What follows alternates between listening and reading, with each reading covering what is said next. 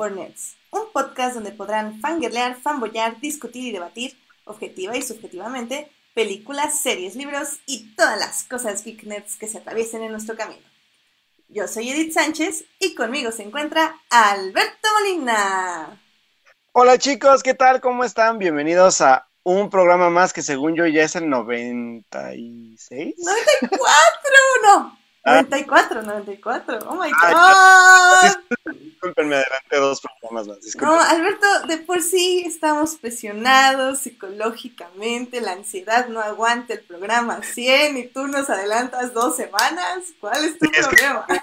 el programa 100 me urge porque ahí ahora sí estamos planeando bien qué vamos a hacer ese día.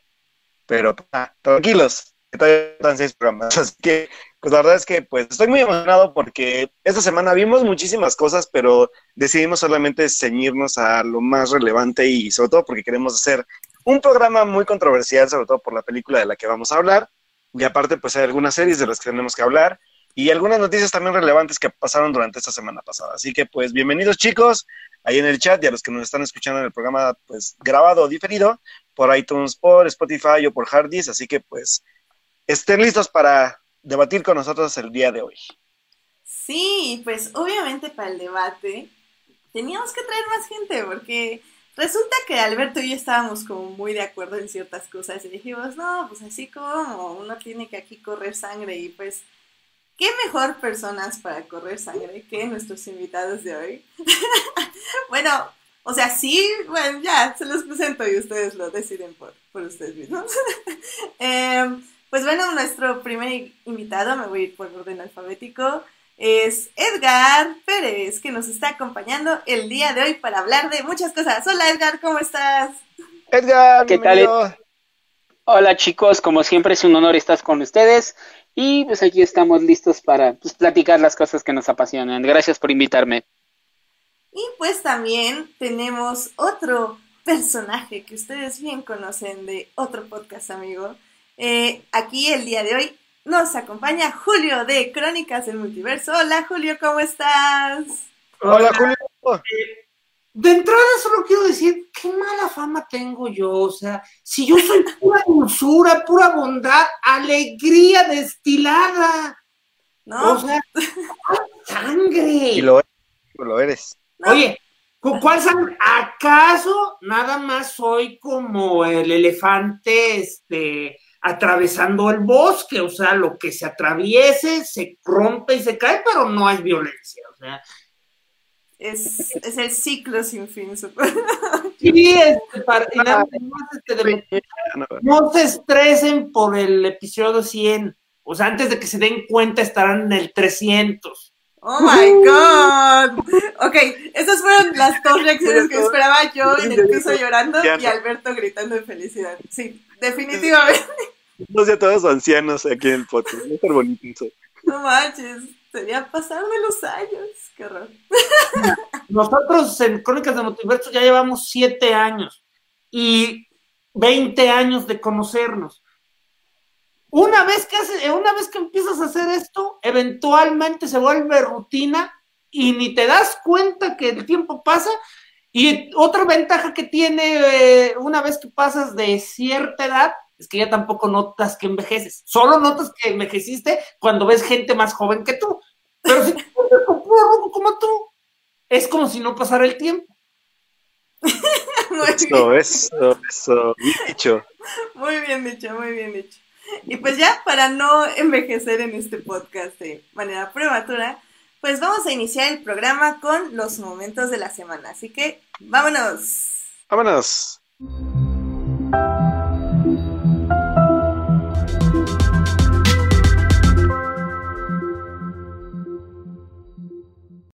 Muy bien, pues empecemos por nuestros invitados. Edgar, ¿cuál fue tu momento de la semana? Pues tengo dos. Uno, como siempre, acaba de salir hace un par de horas. De hecho, te lo compartí. Y fue la sorpresa de que el universo de Dunas de Denis Villeneuve está con todo, aparte de que el casting muy, muy interesante. Realmente la historia de la hermandad de las Bene Gesserit siempre se me ha hecho muy interesante. No he tenido tiempo de leer todos los libros, pero sí me gustaría ver más en el sobre ese grupo en especial y acaban de anunciar que se producirá una serie llamada precisamente La Hermandad de Sisterhood sobre este gremio de, de mujeres que va a estar producido obviamente por el mismo equipo y el primer episodio va a estar dirigido por el mismísimo Denis Villeneuve. Entonces es uno de mis este, momentos de la semana, me tiene muy emocionado y el otro es este, tardé un poquito, no me había dado cuenta que ya había terminado la cuarta temporada de una caricatura, Estar contra las Fuerzas del Mal, y me la aventé obviamente en dos días y también y cómo terminó la serie, me gustó bastante, lograron corregir mucho de lo que habían hecho en la tercera, complacieron mucho al público, pero se me hace que supieron terminar bien esa serie. Se quedó en el top 3 de finales de series modernas. Muy bueno. Muy, muy bueno. A ver, deténganse, deténganse, vamos a dejar este cachito para series. Oigan, pues siquiera ya díganme qué se trata, pero miren, dejémoslo, lo vamos a mover a series, quedémonos con el momento de la noticia. Que, que la verdad me sorprende mucho que, que Denis Villeneuve este, vaya a, o sea, como que se, ya se agarró el manto de tener Dune y de llevarlo a su realización. Entonces va a estar interesante, digo, ojalá si suceda, creo que todavía siento que está como muy lejos todo esto. Eh, pero el fantasma pues, de ¿Perdón? El fantasma de Jodorowsky está dando vueltas por aquí todavía. Ah, sí, sí, Exacto todavía no, Sí, no, así se siente. Entonces, no sé, prefiero como que no decirlo en voz alta hasta que ya haya un tráiler o algo que no vamos a ver, pero que aún así se va a disfrutar, saber que está ahí. Hashtag no Muy bien. Este, pues Julio, ¿cuál fue tu momento de la semana? Pues el momento de la semana, de hecho, apenas comienza porque va a ser toda la semana. Este, hoy, eh, este, hoy, hoy inició oficialmente el E3. ¡Yay! Perdón, me emocioné. Este, el E3 es básicamente cuando un montonal de gente insiste en que, te cuenten cómo vas a gastar tu dinero los próximos dos años, es algo chido, pero de algún modo sigue, seguimos viendo ahí las conferencias, o sea, en, en, menos de tres días, en menos de tres horas, todo lo que anunciaron va a estar en el internet en todas partes más desmenuzado, más este, eh, concreto, incluso con más información, pero, eh, pero es como que muy chido verlo en las conferencias, lo que anuncian las, las empresas de videojuegos. Ay, la experiencia como tal fue lo que valió la pena porque es, es divertido ver cómo hacen sus pifias, o sea, Vedetza, por ejemplo, fue muy criticada porque esencialmente pagó a la audiencia, o sea, todos eran paleros y se veía bien ridículo cómo los aplaudían hasta porque alguien tosía. y les vamos a presentar el nuevo juego. ¡Ah! Es un juego de, celular. ¡Ah! Es un juego de celular basado en un juego de, computadora de los ochentas. ¡Ah! Y, todo, y toda la gente que estaba viendo todo eso nomás decía, no jueguen, eso, eso a nadie le importa. Es que, ¿sabes qué? Es como el, sentimiento Apple, o sea, de que ahora les vamos a presentar este nuevo botón. ¡Bravo! ¡Bravo! Así que supongo que... Pero una cosa es aplaudir y otra cosa... Es una tendencia ya. La emoción. Ah, eh, lo entendemos, lo entendemos.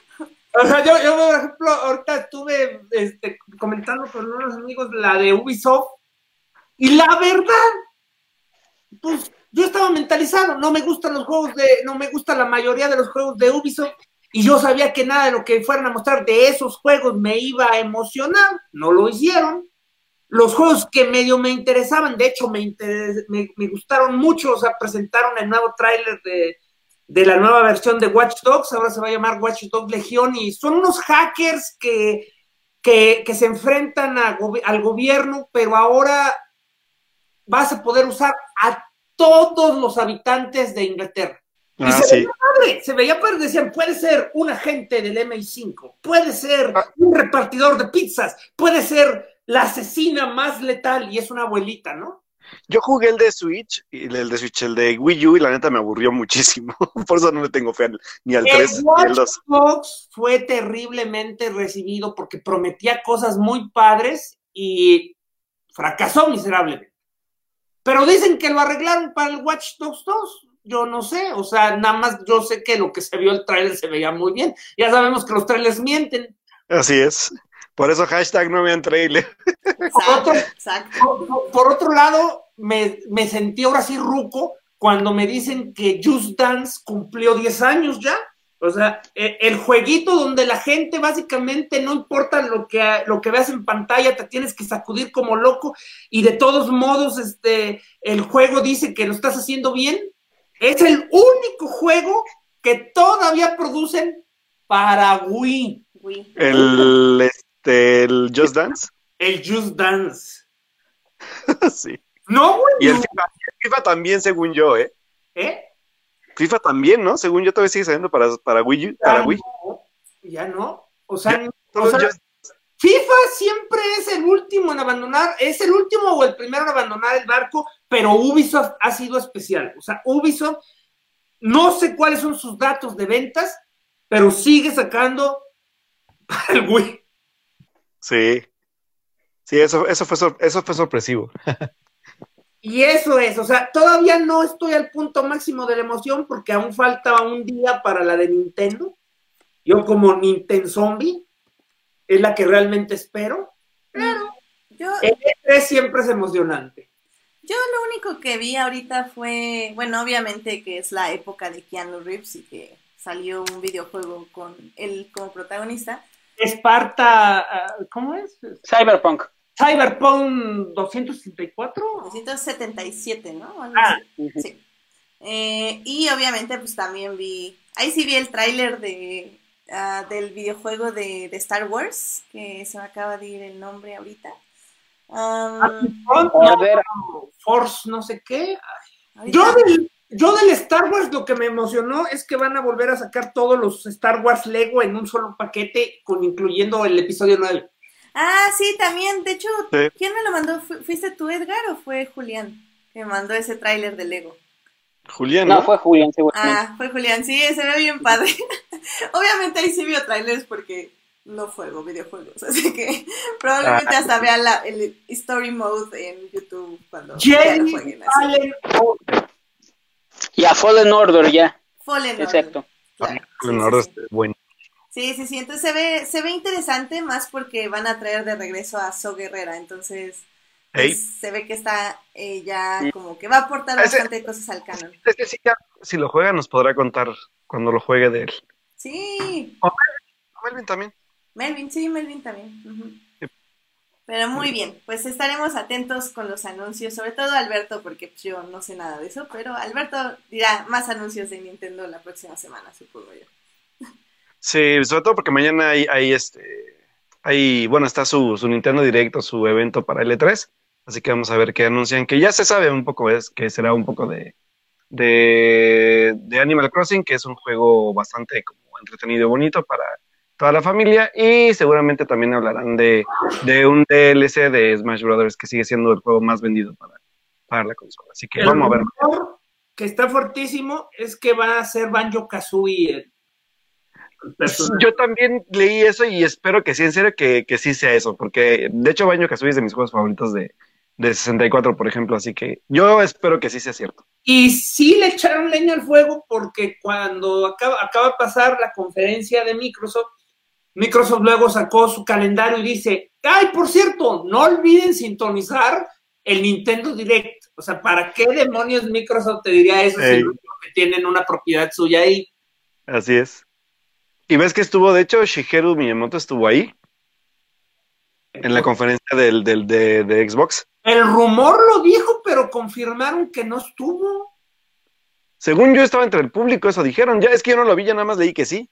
Ah, ¿Pero no bueno, que había leído es que se iba a aparecer, pero si solo estuvo sentado, pues es Sí, no, hasta que nada más estuvo presente, o sea, pero que no presentó nada, tal cual. Bueno, es que después de todo son superestrellas, o sea, yo creo que si Miyamoto dice que se quiere sentar frente al de Bethesda, ahí le abren un trono. Sí, me cae, ¿eh? Sí. Sí, es que digo, Miyamoto es Miyamoto, o sea, es leyenda de Nintendo, así que él puede, puede estar donde él quiera. pues vamos a ver mañana, a ver qué, qué nos depara con Nintendo. Muy bien. Pues Alberto, ¿cuál fue tu momento de la semana? Híjole, amigos, ahí les va mi momento fresón de la semana. y porque como yo sé que no, Edith no me va a dejar hablar de él porque pues eh, tenemos muy poco tiempo y va a pasar mucho tiempo porque tenemos muchas cosas pendientes atrasadas de cine sobre todo. Pues esta semana fue mi semana, redoble de tambores, de adolescente de secundaria por el gran e interesante y, esperadísimo comeback de una banda o de una boy band que la verdad gusto culposo me gusta muchísimo y que Edith por, ya creo que ya vio de qué hablo. ¿Los pero, Sí, creo que sí. Pero el regreso, el regreso de los Jonas Brothers fue mi momento de la semana porque... Todo el mundo lo sabía, qué Lo siento, amigos. Estaba la, la, verdad es que fue, un buen momento porque antes del lanzamiento del disco, que fue, o sea, tres días antes de, de, tal cual del lanzamiento, se lanzó a través de Amazon Prime también un, documental sobre, pues, como una recopilación rápida de su historia, sobre cómo iniciaron, cómo evolucionaron, cómo se separaron y cómo es que vuelven ahora a reunirse. Y la verdad es que es un documental muy sencillo, pero es muy entretenido y obviamente pues apela mucho al morbo de, de la historia de cada uno de ellos, ¿no? Y de la familia en, sí. Pero es bueno, es, es, entretenido, es un documental visualmente bien cuidado, es, es, es ágil, no, no este, si, si no eres fan, creo que te puede interesar un poco la, más allá del fenómeno que, que la música en sí y saber el por qué son tan importantes en, en el mundo del pop. Y pues obviamente a los dos días se lanza el disco y pues señores, tenemos yo creo que uno de los mejores comebacks de, de, los, de las boy bands de los últimos tiempos. Digo, y la verdad es que yo esperaba que los Backstreet Boys lo hicieran el año pasado, pero no lo hicieron. Y la verdad es que los Jonas Brothers lo hicieron bien. Es un buen disco. Si les gusta, pues el género pop, les va a gustar muchísimo el disco. Tiene mucho, mucho, mucho este feel actual del pop que se va, se va como entre un Imagine Dragons, un, un este, un One Republic y pues también un poquito de los Backstreet Boys por ahí. También porque tiene que ver que el mismo productor de estos últimos discos está con ellos ahora. Así que pues échenle un ojito a Happiness, bueno, una escuchada a Happiness Begins y también un ojito al documental si es que les interesa. Así que pues ese fue mi momento de la semana. La verdad es que disfruté muchísimo verlos regresar, sobre todo porque sí era fan de Hueso Colorado sin que nadie lo supiera hasta ahora. Y también porque pues obviamente me lancé a ver el concierto en 3D cuando se lanzó hace unos años. Tengo algunos discos, o la verdad es que sí, sí es un gusto culposo muy, divertido, pero la verdad es que fue bueno verlos volver y, en, general el disco, todo el disco es muy bueno, es una lírica muy simple, pero el sonido está muy pegajoso y la verdad es que hay canciones muy, muy, muy interesantes. Así que pues ya pueden escuchar el disco en Spotify, el documental lo pueden ver en Amazon Prime y pues ahí, pues si gustan comentarme algo sobre ambas cosas, pues ahí en Twitter lo pueden hacer. Ah, muy bien, Alberto. ¿Por qué me pones como la mala? O sea, tú expláyate tus guilty pleasures, hombre. a ver, a ver. Guilty pleasures forever. Esa palabra de su vocabulario.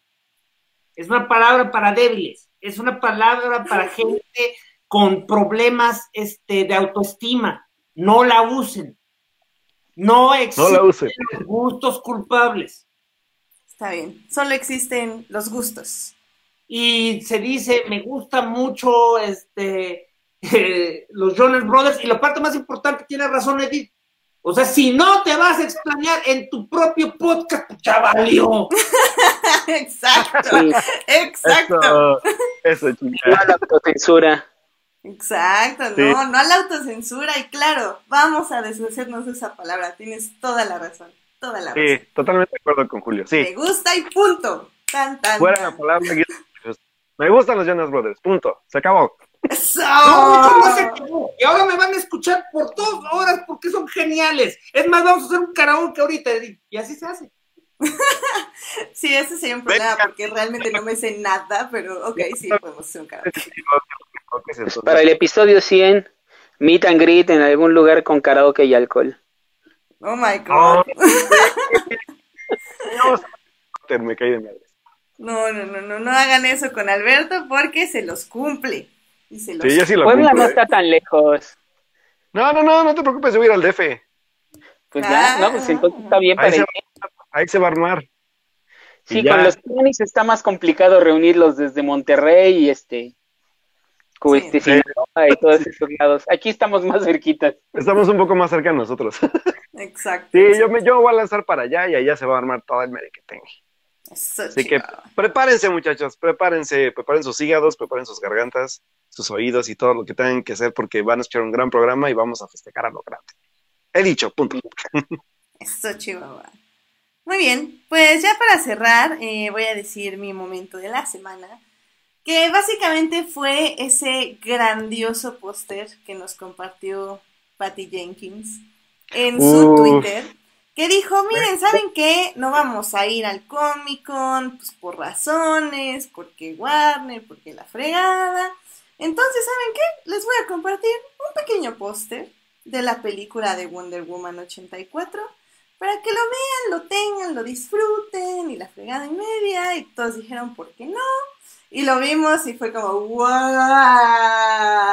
¿La, lesbiana en ácidos? Sí, no, está increíble. A mí me encantó. o sea, es la de los caballeros del zodiaco donde parece un caballero dorado más masculino que todos los demás juntos. Oye, es que está increíble, está increíble. Sí, sí vi ese meme, pero ¿sabes qué? No me importa. Que todos los caballeros.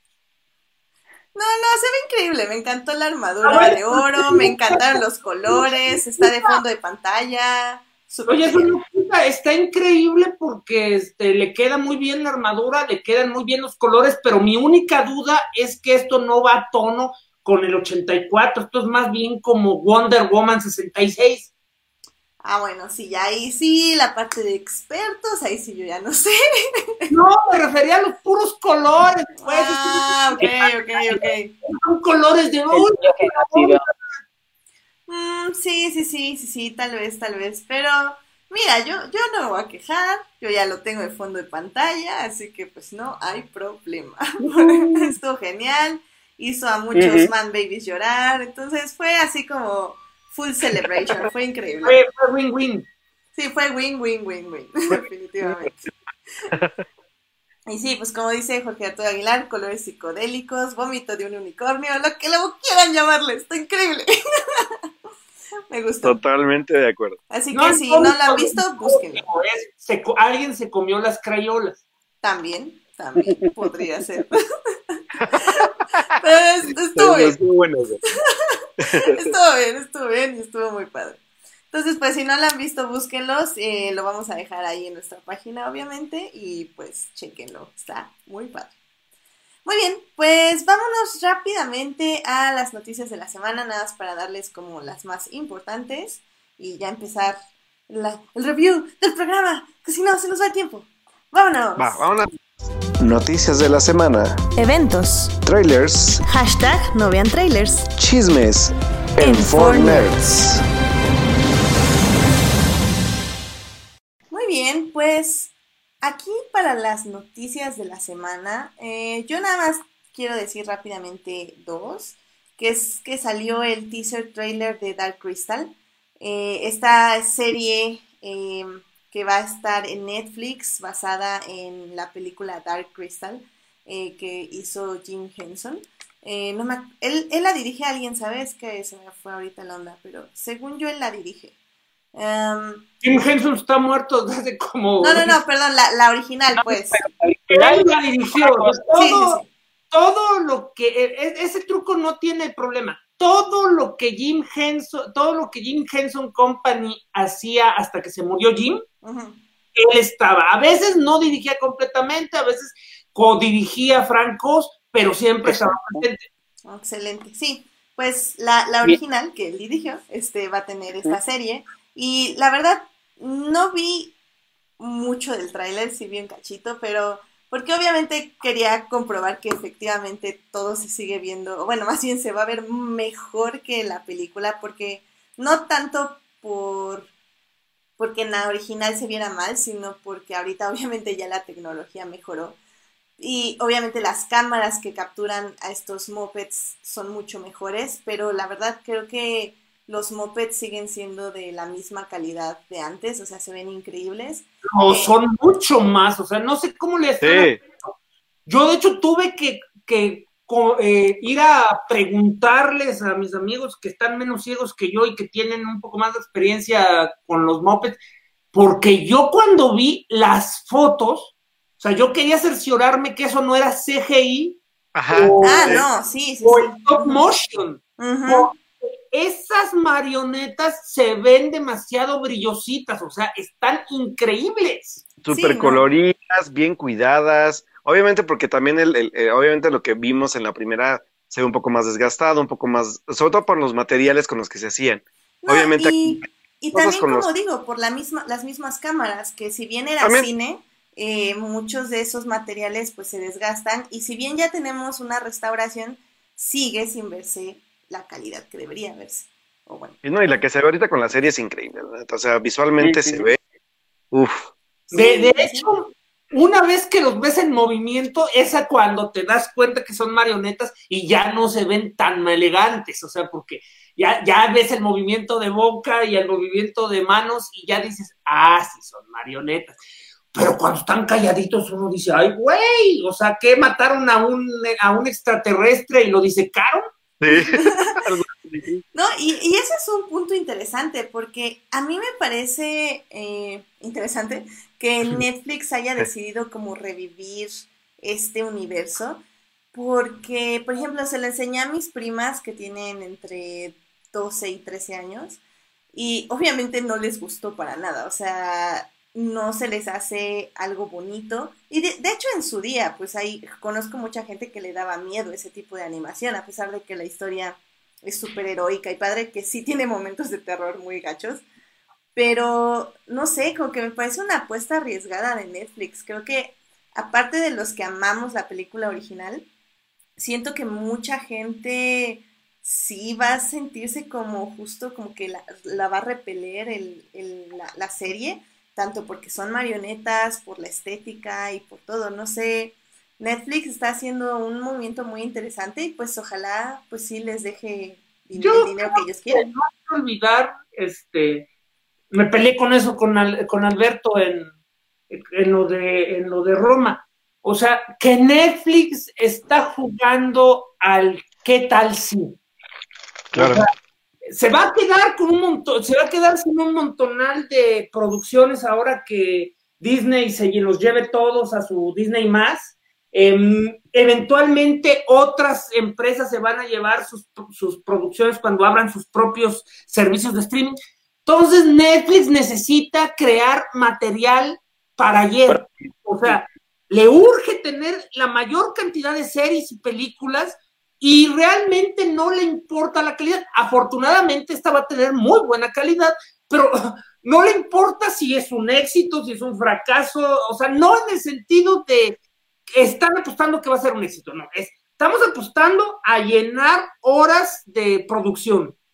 Sí. Yo por eso espero que la tengan planeada como miniserie, porque no quiero que la cancelen eh, a los tres episodios y digan, y ahí se quedan porque no era lo que esperábamos y sorry. Sí, eso es lo que me da miedo con Dark Crystal, ¿sabes? Porque es como de, eh, como por lo mismo que dice Edith, que hay gente que no le llama la atención yo sí, yo, yo, espero que como, como vimos eh, se apuesta a la calidad y, y, crea algo nuevo, porque aparte, como dices tú, ¿no? Es un what if o qué pasaría, ¿no? O sea, o qué tal sí. Y pues está bien, o sea, arriesgar está bien, pero como dices, pues eso estarlas viendo para que a la primera temporada la cancelen, sí está como muy cañón. Mm, mira, en ese aspecto no me preocupa mucho, porque Netflix en realidad sabe un poco cómo apostar. Casi siempre, o más bien todas las series, pichean dos temporadas mínimo y pues como nos decían cuando fuimos al foro Netflix, em, ellos están, ellos lo que quieren es darnos una serie y nosotros te encontramos el público. Entonces, un poco contradiciéndome de lo que dije hace ratito, eh, yo creo que ese es el objetivo, o sea, ellos saben que hay un público y lo van a encontrar y tal vez de ahí también ya se van a dar cuenta a quién le gusta este tipo de, de series y como dice Julio, vamos a crear más de este tipo si es que resulta Lo que pasa es apuesta. el problema del modelo Netflix es que el modelo Netflix sigue apostando a que van a ser la única plataforma en el mercado. Entonces esa es la idea, la idea es que deben tenerlo todo, o sea, debemos tener series animadas, debemos tener documentales, debemos tener reality shows, debemos tener, pero eh, no pueden ser la única plataforma y por lo tanto no necesariamente todas sus eh, producciones van a tener el mismo nivel de audiencia que necesitan para producirlas en primer lugar. Ah, pues o sea, yo solo espero, lo único que le pido a Dark Crystal es que esté completa para que pase lo que pase, la hagan para cinco temporadas o la cancelen la primera, no nos dejen colgados con un cliffhanger como si fuera serie de los ochentas. Ojalá. Sí, por favor. Por favor. y bueno, pues la última noticia y que tengo yo, y que obviamente pues viene un poco con esto de que no nos dejen en cliffhanger y así, es que este 14 de junio regresa Jessica Jones, la tercera y última temporada, que como bien dijo la showrunner, ella eh, pensó en tres temporadas. Entonces, al parecer, esta va a ser la única serie de, de Marvel Netflix que si termine y no nos deje eh, pues con un final como un poco abierto, como Daredevil o como The Punisher, o un final nada mal, o todo mal hecho como Luke Cage o Iron Fist. Entonces, pues ya veremos qué sucede, pues ya saben, toda las, la, la serie se estrena de un jalón, así que la estaremos comentando aquí como tres semanas después, pero la comentaremos. Yo no me haré ilusiones, no tanto por el final per se, sino porque pues la segunda fue un bajón este, de calidad por las restricciones de Netflix. O sea, Netflix no permite que los personajes crezcan, o sea, es este, siempre un estira y afloje en los que no saben si están haciendo una película de 20 horas o una serie de televisión. Mm, pero en este caso creo que ya todo el mundo sabía desde que le estaban haciendo que iba a ser la última temporada, ya fuera por porque se iba a terminar o por el contrato que ya se estaba. Según yo he entendido la razón por la que iba a terminarse, incluso si no se hubiera hecho el problema de Marvel, era que simple y sencillamente la showrunner ya no iba a ser más. Eso era un hecho. Sí, sí, Pero me refiero, o sea, no me refiero que, que no vaya a ser un final. Me refiero que es, que es más sano hacerse a la idea que tal vez no vaya a ser un final bueno. Mm. Porque, o por lo menos que la serie vaya a ser eh, de calidad constante, porque ese es el problema básico con casi todas las series de Netflix, o sea, y especialmente con las de Marvel Netflix. Se resumía a, esta serie pudo haber sido mejor si hubiera sido de seis episodios. Sí. Pero, ¿sabes? O sea, sí, sí estoy de acuerdo y lo hablamos aquí. La, la serie no fue lo mejor la segunda temporada, pero sí tenía, al menos la segunda mitad, un buen, o sea, estaba bien, o sea, tenía una buena historia. El problema, justo como dices, es que las series de Netflix tienen demasiados episodios, entonces le quitabas toda la primera mitad, hubiera estado increíble y nos quedamos con toda la segunda mitad. Pero bueno, pues uno nada más puede esperar lo mejor, la veremos, la criticaremos y ya veremos si, si le atinaron o no, no le atinaron. y nos dejaron como en Luke Cage llorando. ¿Por qué? Pero bueno. Alberto, ¿tú tienes alguna otra noticia? Sí, tengo dos noticias, este, aparte de las que ya comentó Edith, que creo que son de, los, de, las más relevantes, pero hubo, una que me llamó muchísimo la atención esa semana y que ya se había anunciado que se iba a estrenar, sobre todo con esta fusión o bueno, esta compra de Fox por parte de Disney, pero que era un proyecto que ni siquiera nadie veía venir más que la gente que conocía el proyecto, ¿sabes? Incluyendo por ahí uno de nuestros invitados queridos, que es Carlos, fue como de, oye, es que pues yo sé que esta película que está basada en un libro que me gusta, pues se va a estrenar, pero pues no dicen nada más, pues para cuándo, ¿no? Y yo digo, ¿y cuál es? No, o sea, pues la verdad es que, o sea, no, no sé, como qué película sea, háblame de ella. Y eh, casualmente, esta semana, de repente, eh, obviamente Fox ya con, con la distribución de Disney, lanzan la campaña publicitaria de la película exactamente tres meses antes de su estreno, que es para el mes de septiembre, y que la película se llama Ad Astra, que es una película de James Gray, que es este director que pues le pudimos ver películas, de hecho, de hace, fue de hace dos años, creo tres, que fue The Lost City of Sea, y también esta película que se llama The Immigrant, con Marion Cotillard y con, si no me recuerdo, Jeremy Renner, que es el, son los protagonistas de esta película, y que son películas poco conocidas, pero que fueron muy bien recibidas en su momento. Entonces, pues, habla mucho también de que, pues, este, este director no es tan mercadeable como quisiéramos, pero que hace buenas cosas. Y Ad Astra suena bastante bien, sobre todo porque es una odisea espacial, y está protagonizada por Brad Pitt, por este Tommy Lee Jones, y también de este, por ahí está Donald Sutherland, y tenemos también a Alison Reed por ahí también como actores. ¿De qué va la película rápidamente? Es un astronauta que deberá buscar a su padre perdido en el espacio, y tendrá que pues hacerlo contra reloj porque hay un secreto detrás de una misión espacial fallida que no no este no saben del por qué el papá cuando lo daban por muerto pues resulta que sí está vivo. Entonces es una aventura espacial la verdad es que visualmente se ve increíble. Eh, James Gray eh, pues es un buen director visualmente hablando y también narrativamente. Así que pues la película se estrena en septiembre que este tenemos o sea fue una campaña de tres meses de para, para publicitar la película. Así que la verdad es que me, causa muchísima curiosidad, sobre todo porque, por ejemplo, Carlos me ha dicho que es una buena historia. Y, y Carlos me dijo sobre todo que no, no, este, no es nada visualmente lo que él creía que iba a ser. Así que pues vamos a ver qué tal está la, la, la, película. Yo, yo sí por lo menos sí, sí, me llama la atención. Y pues fue una de mis grandes sorpresas de la semana, porque yo la verdad es que juraba incluso que la película ni siquiera se iba a estrenar este año o se iba a ir directamente a plataformas de streaming, ¿no? Pero pues sí, sí se va a estrenar en septiembre ya está la campaña tanto para Estados Unidos como para Latinoamérica, así que pues vamos a checar qué tal está y pues está Brad Pitt como encabezando este elenco, así que veamos qué tal, qué tal le va esta película, que igual no le va muy bien en cuanto a taquilla, pero por lo menos en recepción de crítica pues veremos qué tal está. Y pues por otro lado, la otra noticia que tengo es el anuncio de que Tom Holland va a ser, bueno, más bien fue elegido para interpretar a el personaje de esta saga de videojuegos que se llama Uncharted, que se llama Nathan Drake. Chistoso porque esperábamos un Nathan Drake un poco más, más maduro, pero pues Tom Holland fue elegido para ser el personaje principal.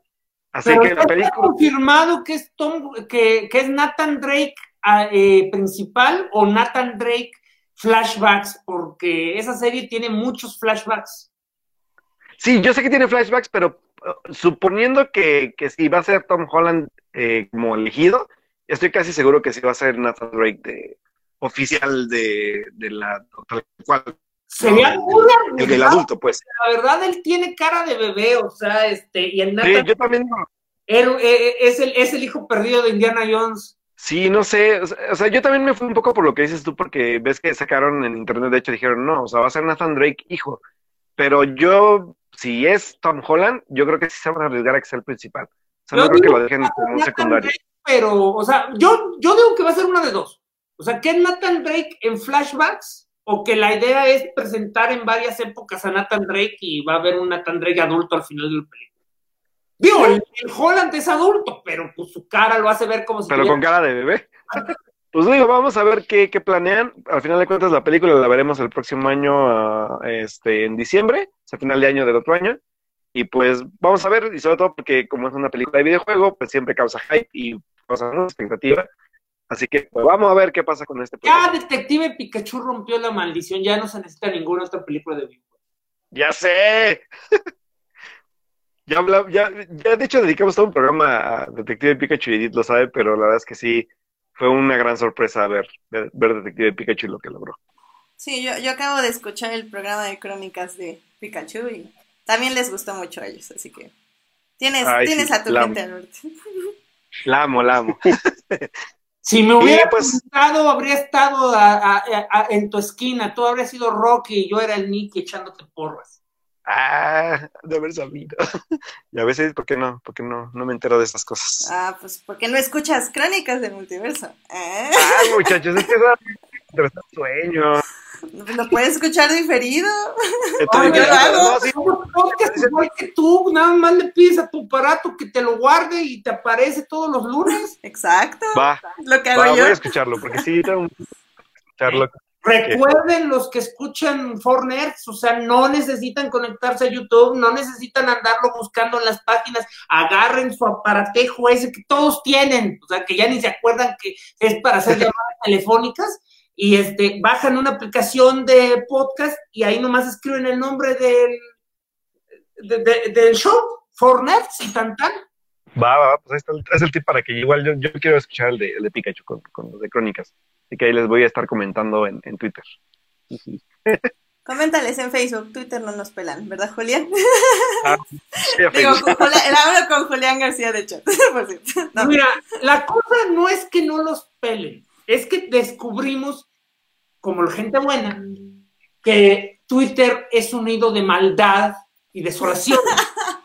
La única claro, totalmente. La, la, única persona de nuestro podcast que usa, eh, que usa este Twitter tiene 33 años y luce como si tuviera 55. Creemos que es por usar Twitter. Ay, qué... Pues, pues, pues, pues, pues, pues, pues, pues, pues. Pero problema es que si usan de manera continua Twitter, pues nos van a obligar a contestarles ahí porque, o sea, es un pueblo fantasma, ni nos ponen cosas en Twitter, pues no, no trabajamos en Twitter. Eso sí, eso sí. Fortnite son más tuiteros. Sí, acá en Fortnite son más tuiteros, sí somos más tuiteros, definitivamente. Es que usted, es que ahí es donde ya se nota la brecha generacional. Luego parece mentira, pero tres o cuatro años ya son muchos. ¿Te Alberto, alguna otra noticia? Pues no. Ok. Bueno, pues. ¿Eso? Pues yo creo que con eso entonces ya podemos ir al plato fuerte de la noche, que es series. ¡Vámonos! ¡Vámonos! Series. Televisión. Streaming. En. For Nerds. Bien, series. Tenemos dos series de qué hablar, tres, porque Edgar este, estaba mencionando una. De hecho, si quieres, empieza tú, Edgar. Este, ¿qué es eso que me estabas diciendo que era el momento de la semana y que evidentemente Julio también vio y al parecer le agrada muchísimo? Estar contra los del mal. Exacto, no, no, no saben lo que es. Es una serie animada, realmente es para niños al principio. Eh, la protagonista es una princesa que viaja en otra eh, que es de otra dimensión. La primera temporada empieza muy infantil, este, pero aún así es muy agradable, donde la mandan a un California de los días de hoy, donde una familia latina, un chico, Marco, se vuelve su amigo y empieza a tener aventuras de estrella. La, idea original, según la autora, esta Daron Nefsi, era que fuera un poquito como Sailor Moon, pero que todo se lo imaginara. Pero los personajes van cobrando fuerza y después va tomando su lugar como princesa y se vuelve una, una conciencia de lo que es este, pues, la mitad de la población de su reino, que son los monstruos, a los cuales nadie pela y ella trata de defenderlos, y logran tener una muy buena historia. La parte romántica de repente es floja, pero la animación es muy fresca, el tema es increíble y te logra mantener, te digo, ya por cuatro temporadas este, enganchado con una muy, muy buena este, resolución de la mayoría de los arcos. ¿Qué más podrías decir, Julio, tú que también eres fan? La cosa es que esta serie, de hecho, yo diría que desde un principio no era eh, infantil, o sea, siempre, siempre va a estar en un, o sea, en un canal como Disney XD, eh, o sea, el público meta sí eran este, los twins, o sea, de 10 a 12, pero la cosa es que el mayor problema que tenía la serie era que se notaba esta intención de revivir el estilo Renny Stimpy. O sea, la serie era grotesca a propósito, o sea, eh, eh, eh, exageradísimas este, expresiones faciales, eh, la violencia, aunque ridículamente caricaturesca, era muy violenta a un punto en el que decías, oye, párale, o sea, esto no es gracioso, pero se suponía que tenía que ser gracioso. ¡Ah, Le acaba de caer un gigante y lo mató. Y además de que lo mató, las ratas están comiendo su cadáver. ¡Ay, qué gracioso es esto! Pero conforme fue avanzando la serie, encontraron un balance entre la caracterización y los momentos shocking. Y cuando por fin funcionó por ahí de la mitad de la segunda temporada, toda la, serie hizo clic. O sea, toda, o sea, la, la, serie cambió completamente en el sentido que por fin hasta Hasta las cosas más ridículas y las cosas más este, aberrantes tenían sentido. O sea, lo que comentaba Edgar era, iba más allá de nada más defender a los monstruos. Los monstruos eran esclavos. No, y eso en segunda temporada también entra la princesa Marco, donde al chico protagonista lo visten de princesa, se vuelve una figura de liberación de todas las princesas de ese colegio, de ese internado, y es realmente Marco con falda, marca con vestido de princesa y pasa sin ningún empacho, sin darle mayor importancia que la que tiene como figura de liberación. O sea, tiene un montón de cosas muy padres. La, cosa es que cuando empiezas a enumerar, o sea, la serie empieza a trabajar racismo, genocidio, clasismo, este, este, matrimonios mixtos, en los problemas básicos de la monarquía. o sea, yo creo que también lo he discutido aquí. O sea, me molesta muchísimo que Disney siga empujando el concepto de princesa. O sea, que la princesa es algo que se debe aspirar y que es bien bonito y que las monarquías son justas y buenas. Y una de las cosas que hace muy bien esta serie es demostrar que en el mejor de los casos esos líderes autocráticos son estúpidos y en el peor son unas malditas distopías en las que todo el mundo sufre. Exacto.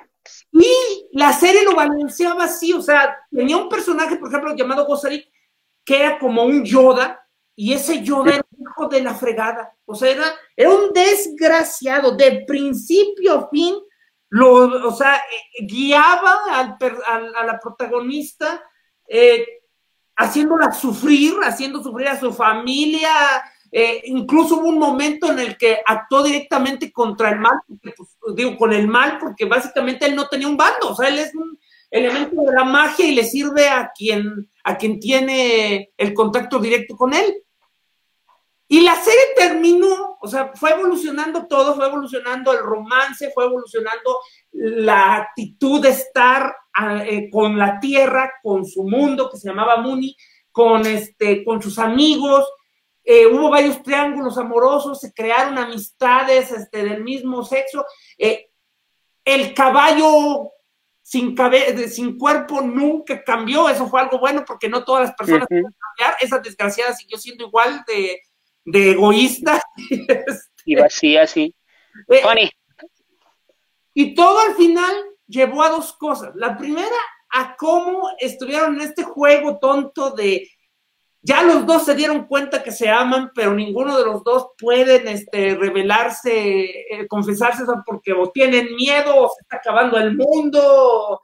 Eh, y el otro momento, y, la otra cosa fue toda el trasfondo de las princesas. O sea, resultó que era una guerra de generaciones que llevaba como mil o dos mil años, en las cuales todas las princesas habían estado atoradas con la decisión de que la magia es mala. Y, cuando por fin se da cuenta de eso, se da cuenta que el villano, que era básicamente Satanás, siempre tuvo la razón, le hacen un guiño final porque, porque hay unos tapices que muestran el destino de las princesas y cuando aparece, entonces Taffy tenía razón. Y se ve en uno de los, de los tapices donde mataron a Taffy que, y el mendigo hace su cara de, sí es cierto.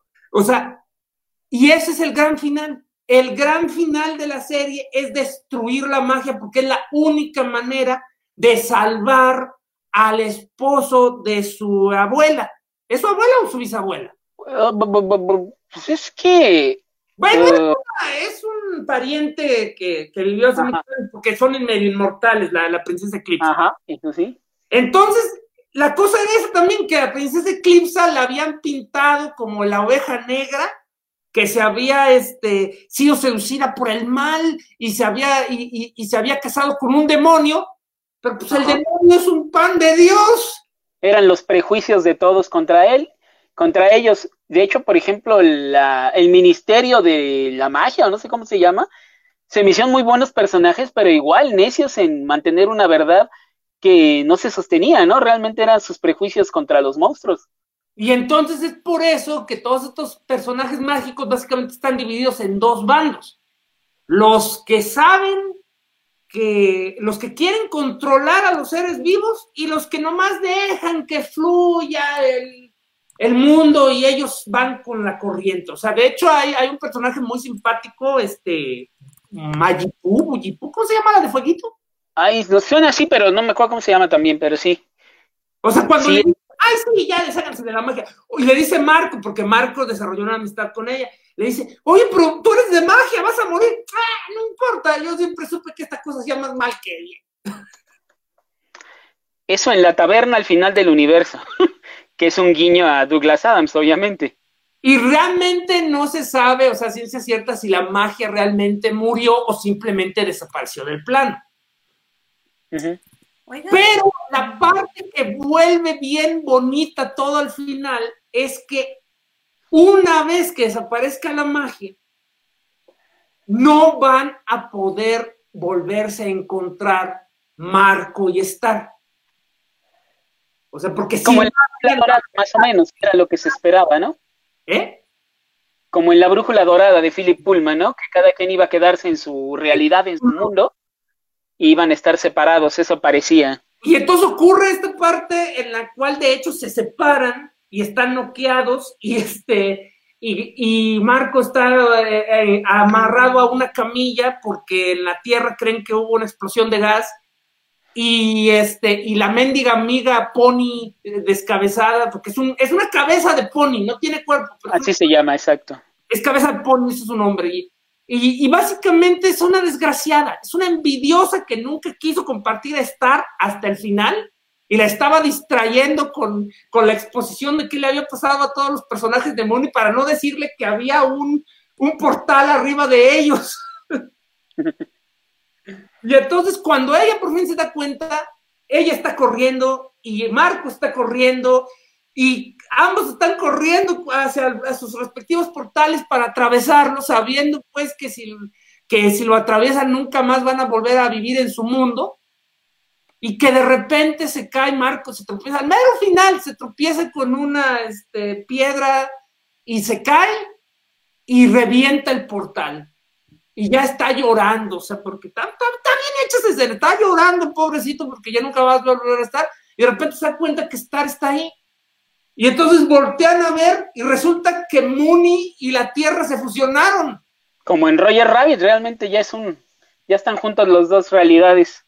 Y así se acaba la serie. Y es de esas series que fueron increíblemente satisfactorias, cómo desarrollaron a los personajes, cómo presentaban los problemas.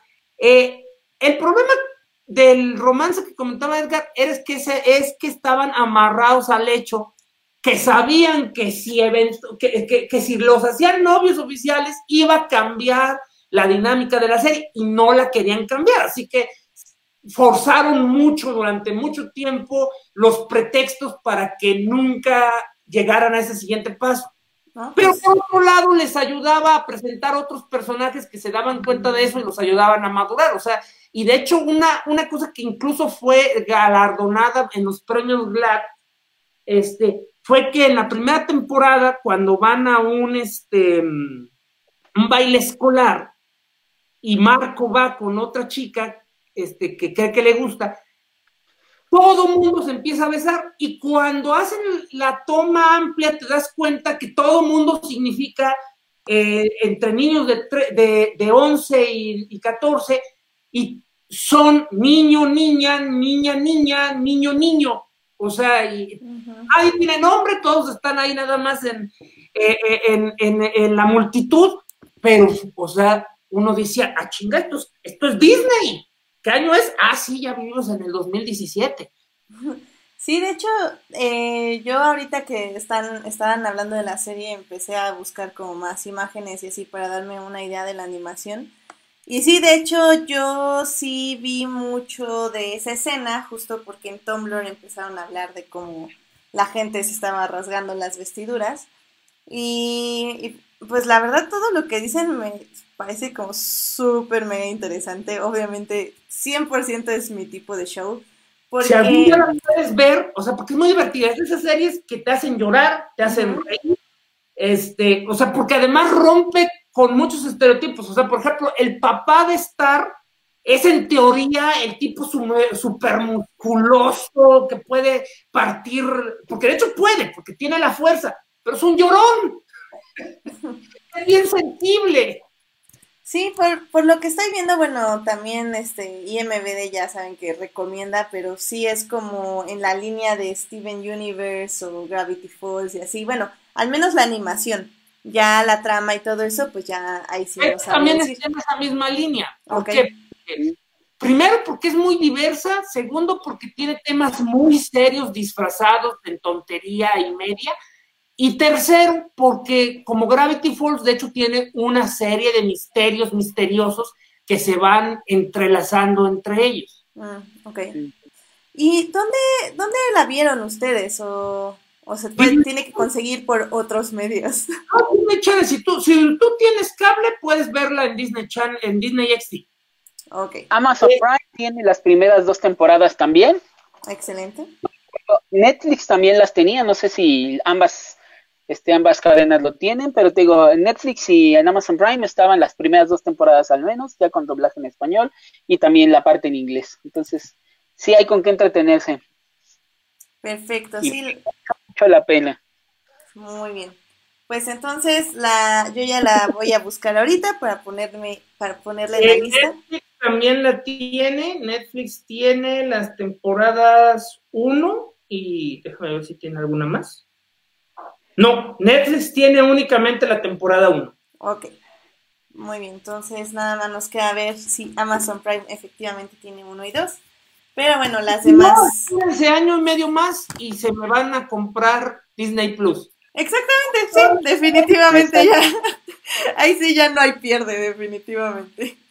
Em, y digo, también me, me llama la atención que todo lo que están diciendo de esta serie, porque definitivamente se oye más compleja de que la otra serie que queremos hablar, que es la segunda temporada de Shira, donde al menos siento yo, em, no, bueno, obviamente no la puedo comparar con esta serie que están hablando de Star contra las fuerzas del mal. de hecho, em, se puede comparar porque tiene muchas similitudes y Star está triunfando de, de maneras distintas, pero Star tuvo como 70 episodios de, porque son dos episodios de media hora, digo, de, de 20. De 15 minutos. Ajá. Y, Shira apenas lleva 13, 7, lleva 20 episodios. Ah, digo, nada, este, paréntesis, en Amazon Prime sí está la primera y segunda temporada de Estar contra las fuerzas del mal. Ya nada más para 100% comprobarlo. Eh, pero bueno, ¿en qué aspecto tú sientes, Julio, que es diferente o, qué serie lo está haciendo mejor? Bueno, la cosa con Shira es que Shira está amarrada eh, por conceptos, o sea, Shira es la y las princesas del poder, así que luego se ve como que obligada a presentar más, más personajes que aún no tienen suficiente peso en la trama como para eliminar lo que sigue siendo el tronco principal de la serie, que es la relación entre Catra y Shira.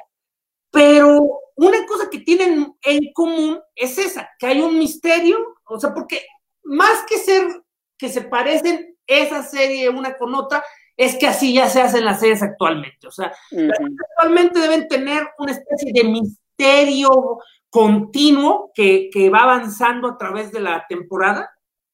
En el caso, en el caso de Star eran los secretos de Mooney, en el, en el caso de, de Shira son los secretos de Eteria, o sea, en, en Eteria ellos están buscando desesperadamente el misterio de los, de los First One, los antiguos.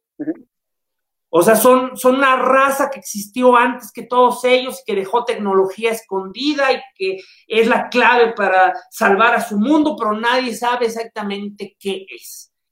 Igual que, igual, igual que este, Star tiene otra cosa en común. Star lidiaba con el pecado de sus ancestros. Algo habían hecho mal sus ancestros. Shira en esta serie es un título. Levantas la espada, te vuelves Shira. Ya hubo una Shira en ese mundo y aparentemente hizo algo muy, muy malo que nadie quiere decir que fue.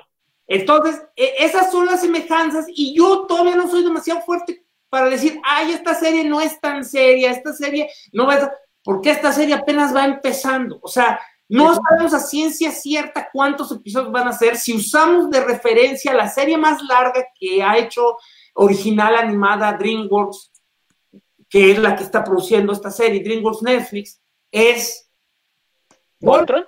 Y Voltron duró más de 70 episodios. Sí, porque justo era lo que yo estaba pensando y de hecho quería verlo justo con ustedes porque, o sea, yo no, o sea, sí he visto caricaturas, bueno, en el aspecto de este tipo de animación como eh, dirigida principalmente para niños y no sabía muy bien cuál es el ritmo que tienen que llevar. Y como bien dices, o sea, creo que ya me contestaste bien mi pregunta.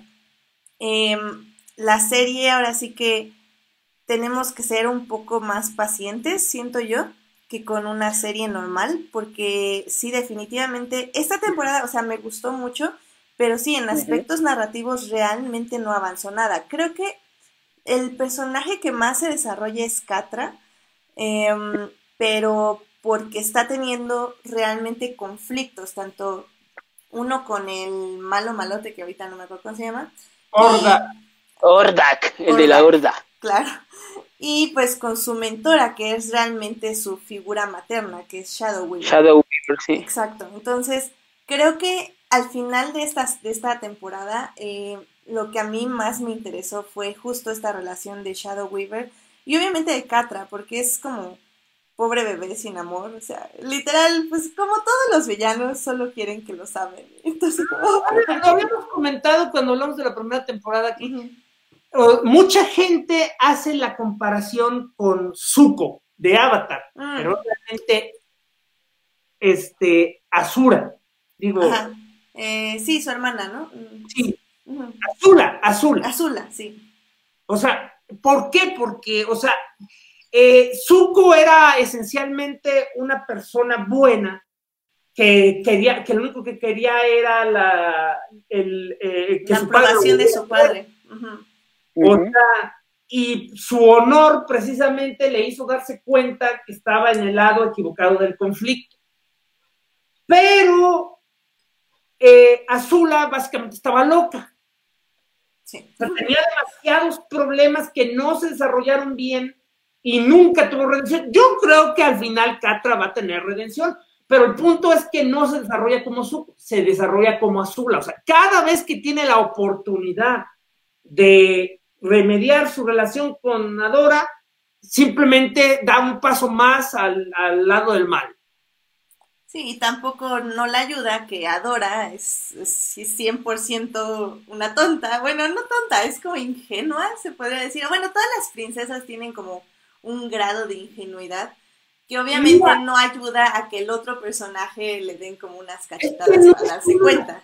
No es solo, no es solo los rebeldes, o sea, si tú, o sea, el mundo está bien horrible, están en una guerra, está, eh, tienen a un dictador fascista, eh, eh, pero la propia horda es medio simplona, o sea, todos menos Shadow Weaver primero y luego Catra, o sea, ¿Ves, ves episodios donde este, eh, Scorpia está eh, más preocupada en si va a convencer ahora sí a, Catra de que ella es la buena, de que ella sí es la novia chida, eh, estar este, preocupándose si los van a invadir.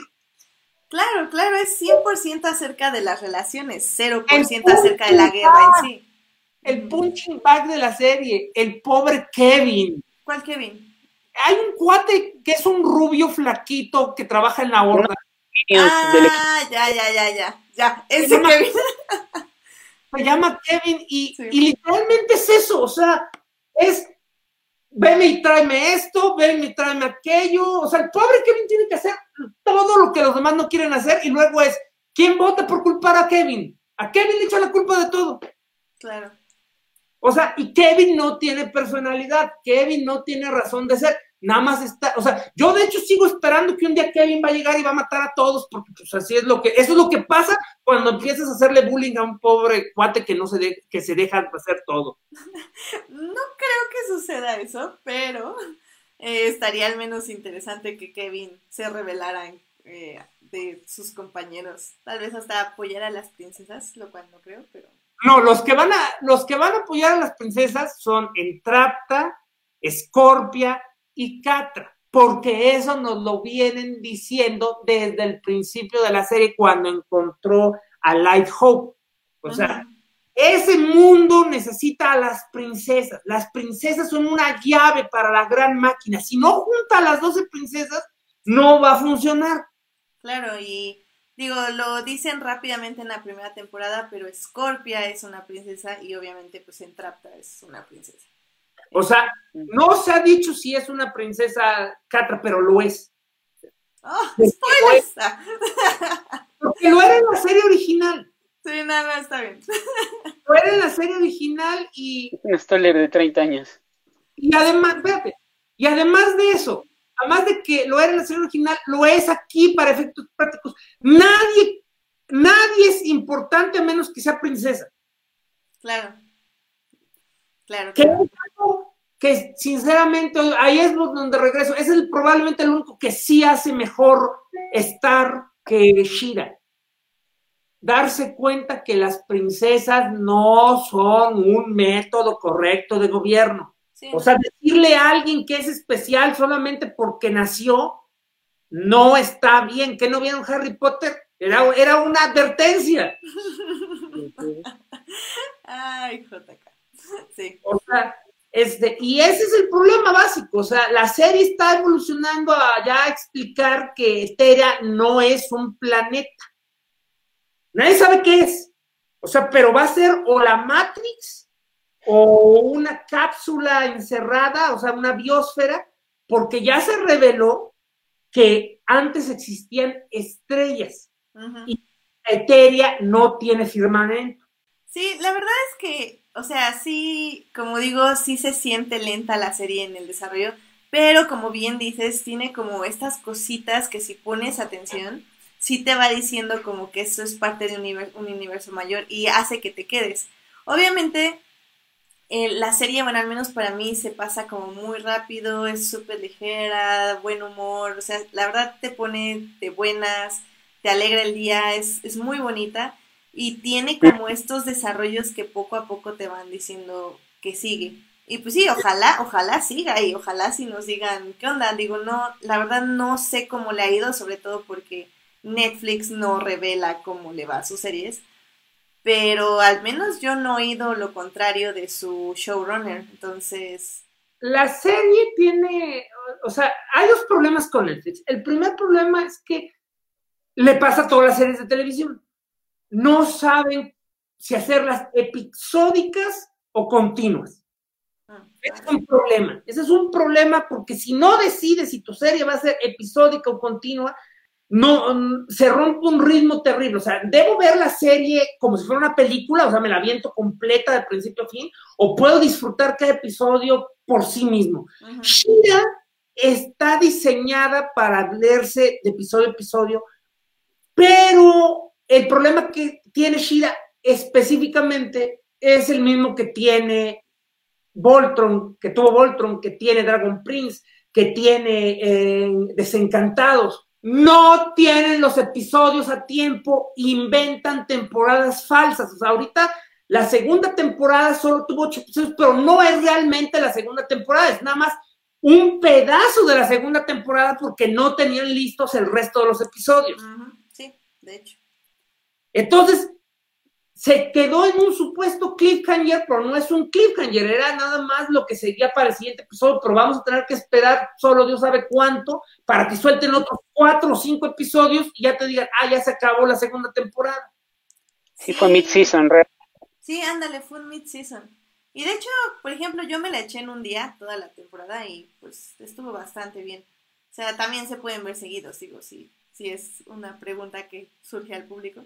Es que realmente nada se puede ver no seguido, o sea. O sea ah, luego hay series que son pesadas verlo seguido. pero, aún, pero aún así es posible verlas. O sea, ah, sí, sí. narrativamente, solamente cuando una serie está diseñada para verse seguida es cuando el episodio 1 no te va a dar un cierre. Es inmediato el episodio 2 o si no, te vas a quedar, oye, esto me aburriría verlo semanalmente. Se me va a olvidar qué pasó. Y la serie tiene algo muy bonito. Es increíblemente optimista a pesar de que todo el tiempo está tratando de lidiar con la ansiedad. O sea, Adora sufre de mucha ansiedad. O sea, tiene el peso del mundo bajo sus hombros. Eh, los demás personajes no terminan de cuajar. O sea, las princesas son especialmente clichés con patas. Eh, casi todas. Yo diría que la, amiga, ¿cómo se llama? La princesa de hielo es básicamente una tof. Sí, sí, es una niña chiquita que no bien matona, bien matona, ¿no? Pero, eh, pero no pasa de ahí. Es ruda, es esto, pero pues mide, mide un metro cincuenta, así que nadie la toma en serio. Sí, exacto. Luego está la, la, la, la, sirena, ay Dios, es una hipster, es una poser. ay, sí, me cae muy bien. la, la, de, la de las flores, esa literalmente debe ser la más poderosa de todas, pero, ay, es que soy tan bonita y me gustan las flores que me la paso en las nubes. Sí, es la más femenina, se podría decir de cierta forma. Pero puntos que no tienen nada de personalidad allende a eso, pues, porque no le han querido desarrollar una trama o un, arco. No, básicamente de quienes vemos un arco es Catra, Adora y la amiga con pelo morado. Glimmer. Glimmer. Glimmer también ha tenido. Glimmer tuvo, de, o sea, ahí fue al revés, Glimmer tuvo demasiado arco. O sea, esencialmente la temporada 1 fue sobre Glimmer. Sí, sobre su deber como princesa, básicamente. O sea, era, era su relación con su mamá, era los problemas con sus poderes, era el problema de la rebelión, o sea, todo sobre Glimmer, todo sobre Glimmer. Pero eso, de hecho, la volvió redundante para la segunda temporada. Y luego tenemos a Bo, que es omnipresente en todos los episodios, pero por sí mismo tampoco tiene un desarrollo.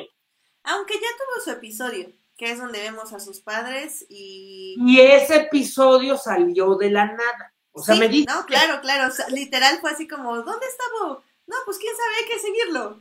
La trama de Bo. Entonces digo, ok. Resultó que Bo todo este tiempo, en lugar de estar feliz y esto, había sufrido porque le habían dado un tiempo límite para decidir si debía o no tomar el manto de sus padres, porque sus padres son historiadores y ninguno de sus dos hermanos quiso ser historiador como ellos. Entonces, vos sentía que era su responsabilidad ser el, ser, el nuevo historiador y además les estaba escondiendo un secreto. La analogía, por cierto, está bien burda porque en esa serie, en esa serie, para bien, no existe la heteronormatividad. O sea, todos, le tiran a lo que sea y todos se aman bien bonito. Pero ese era el subtexto. El subtexto la, era la analogía de salir del closet, pero en este caso con una profesión. Exactamente. Que él necesitaba salir del closet de la aventura, porque no podía decir a sus padres que era un, que era un revolucionario. Ah, sí.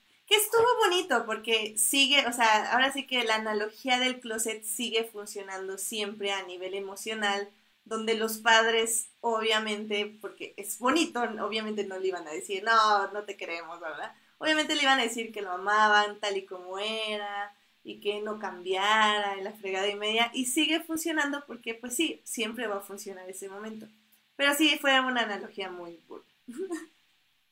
y y de hecho, eh, lo que sí, o sea, de hecho, donde sí funciona, pero ya no vamos a verlo hasta quién sabe cuándo, es que de hecho el papá de Bo no quiere que sea, que, que, vaya a investigar las tierras malas, porque pues quien va no regresa. Exacto. Que ahí es donde creo ya, probablemente no va a ser la segunda temporada, va a ser la tercera, que ya se va a poner más interesante y ya la trama va a avanzar al menos un poquito más rápido, siento yo.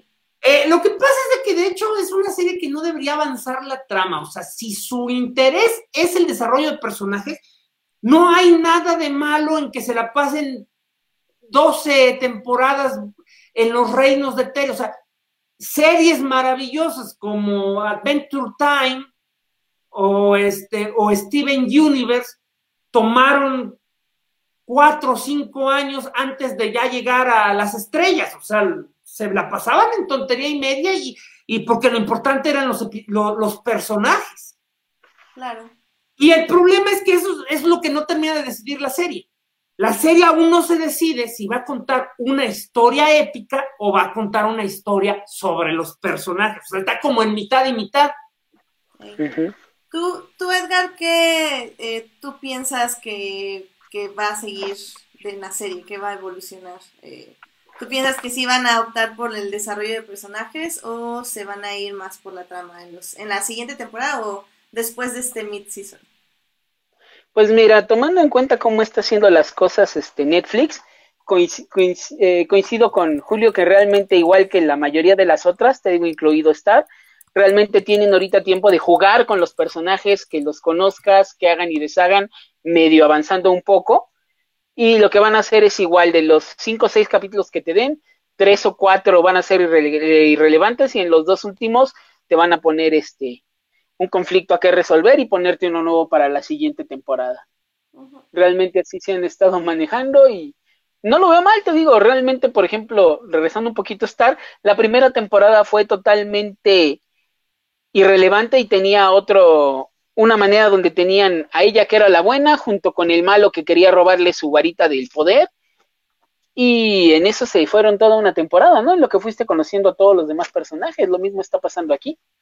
Te da tiempo de ver este, igual las locuras de Entrapta, qué más hace Scorpia y ver a tus, a las princesas en, un poquito más de situaciones, ¿no? Como dicen, están desarrollando al personaje nada más digo, mi feeling es ese, ¿no? Que van a tener que jugar un poco más, inventarse un conflicto que sea el que le dé el sentido a esta segunda temporada y lo cierren en dos, este, en los dos últimos capítulos, y pues ya está puesto el mundo para hacer lo mismo en las siguientes, ¿no?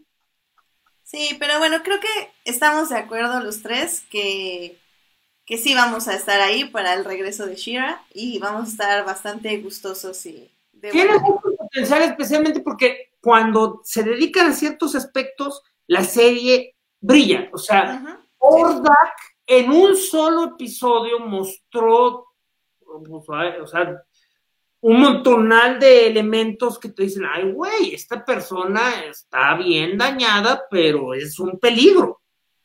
A mí me encantó, por ejemplo, el episodio de Shadow Weaver, donde vemos pues todo su pasado y cuál era realmente su visión del mundo y qué la llevó a unirse a la horda, bueno, a estos cuates y, y, bueno, y porque al final cae, pero también como logra huir de ahí. Entonces, a, a mí me encantó eso, siempre profundizar el pasado de un villano para que deje de ser solo el malo malote y al menos tener un poco de desarrollo a mí eso me encanta. Entonces, tanto ese como el episodio de Bow me, gustaron mucho. O sea, al menos para descubrir más a los personajes. Por cierto, apuestas. Ajá. ¿A qué fue Shadow Weaver a, Conadora? ¿Le va a hacer daño o le va a pedir que ayude a Kata? Mm. Yo digo que le va a pedir ayuda. Pero para Catra no creo. ¿Es su hija? Y, y, y está en y está, en, y está en problemas porque la liberó. Pero, o sea, si no hubiera querido meterle en problemas, no hubiera oído. O sea. Y, y, básicamente la manipuló, o sea, porque sí, Catra, pues obviamente tenía un, hot, un soft spot para Shadow Weaver, y Shadow Weaver la manipuló, o sea, a mí no me dio la impresión en ningún momento que fuera para salvarla o para algo. Si hubiera sido para salvarla, tal vez la hubiera ayudado un poco más a ver que estaba mal, pero... Y sí lo hizo de cierta forma, pero no hubiera huido. O sea, en el momento que huyó, condenó a Catra para... Pues sí, pues para que... Y si la condenó, ahora la quiere salvar, así que va con... Mm. O sea, sí veo que puede ir para allá, pero me parecería como bastante mala onda, la verdad. Ah. Más bien yo siento que sí va a ir con la Dora para poder revelarle un poco más de su destino, pero no sé si... Tal vez para decirle que Catra no es un alma perdida, pero nada más. O sea, no creo que Ahora, ¿qué creen que le va a hacer Ordak a Catra? Ay, no sé, le va a un zombie. No, sé. En un gato. volvemos, a, volvemos a la serie original de hace 30 años, que de hecho lo parodiaron en el episodio donde estaban haciendo las este, estrategias con juegos de rol. Catra se podía transformar en un gato. Sí, ah. fue genial. Si eso no fue imaginación, realmente era de la serie original. De hecho, en, los oh. en la secuencia de apertura se, veía cómo se transforma Catra. Ah, no lo sé. no vi la original. Pero bueno. No, no, pero, o sea, si viste el episodio ese que están jugando calabozos y dragones tratando de inventar cómo recuperar la ciudadela. Sí, sí, sí. Eh, las fantasías de Bo, todos los que ves son de la serie ochentera. Órale, mira, eso no lo sabía. Está padre ese episodio. o sea, por eso Bo tiene, por eso ahí tiene de, su, su, su bigote de actor porno ochentero. sí, sí, Por, por, eso Shira trae el traje de Shira de los ochentas. Mm, ok, ok, ok. Cuando sale Catra, Catra luce como la Catra de la serie y luego se transforma en el gato que hasta le dicen, oye, ese no es poder de Catra. Sí, sí, sí. Ay, mira, mira, qué buen dato, qué buen dato. Pues, pues bueno, pues yo creo que con esto cerramos Shira. Este, pues no queda de más decirles que obviamente vean la serie, la encuentran en Netflix, es la primera y segunda temporada, o al menos la mitad de la segunda temporada. Eh, les va a gustar, les va a divertir, está bastante entretenida, como ya dijimos, y, va, va, por buen camino, va por buen camino. Eh, y ya antes de, despertar a Alberto, mejor, este, nada más quiero discutir lo más rápido que podamos sin golpearnos tanto con este Julio, eh, la serie de Cobra Kai. Em, no entendí bien, Julio, si sí la viste la segunda temporada o no. Perdón chicos, este, se nos fue Julio un poquito ahorita, a ver si lo podemos, este, regresar. Efectivamente, Julián, este, Alberto regresó a la vida para ayudarnos con esta situación. Pero bueno, pues ya que eh, Julio se nos fue, eh, nada más les voy a hablar rapidísimo de Cobra Kai, ya no va a haber sangre. Justamente terminé la segunda temporada de Cobra Kai, la verdad es que me gustó muchísimo, muchísimo. Estoy como súper sorprendida de que ellos como que ya decidieron como qué historia seguir, vieron qué funcionó, qué recursos funcionaban y lo hicieron muy bien. O sea, seguimos viendo esta historia de, de dos personas muy maltratadas psicológicamente y emocionalmente.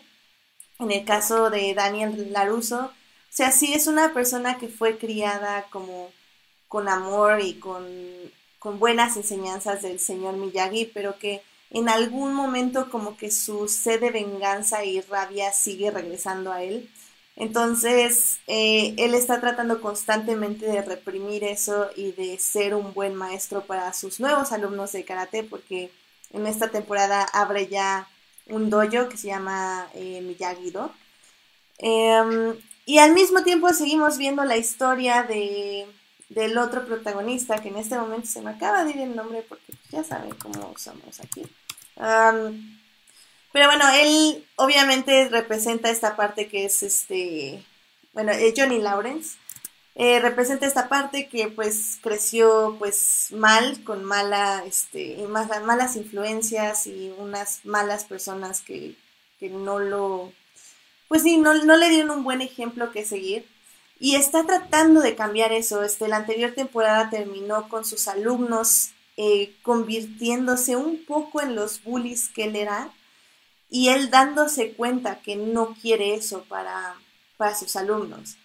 Y así empieza la temporada con Johnny tratando de decirle, ¿saben qué? Sí, Cobra Kai es esto, Cobra Kai es el otro, pero Cobra Kai no es cobarde y Cobra Kai eh, muestra eh, mercy, Que es este, compasión.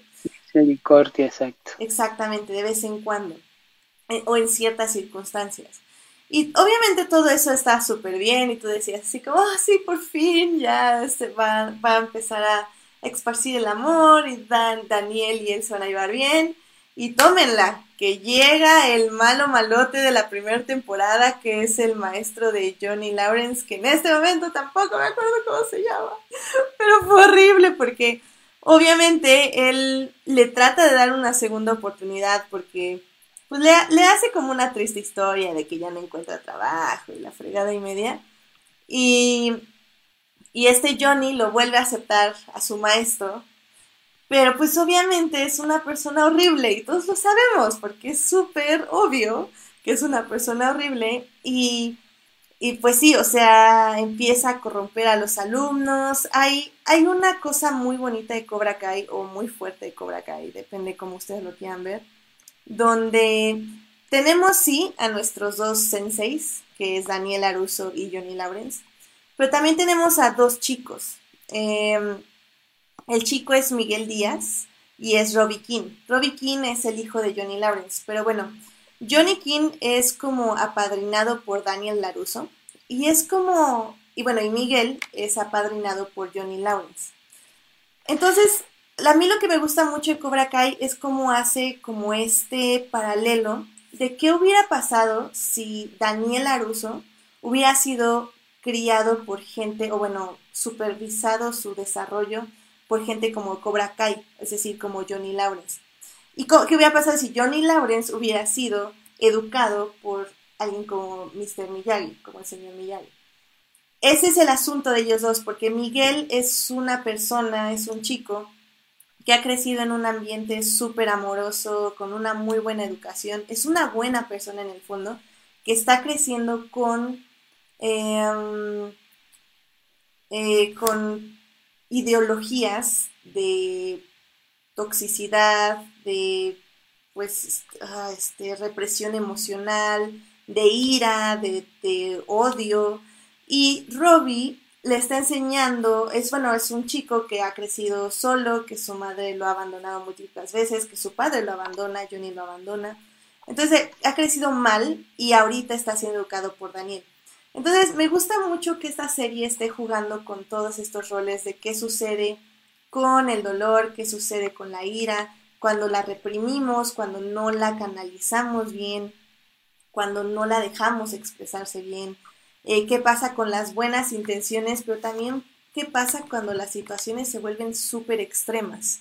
Creo yo que la serie termina bueno, esta segunda temporada termina de una forma muy cruda, súper cruel, pero me parece súper necesario para lo que es la tercera temporada, que a mi opinión debería ser ya la última temporada.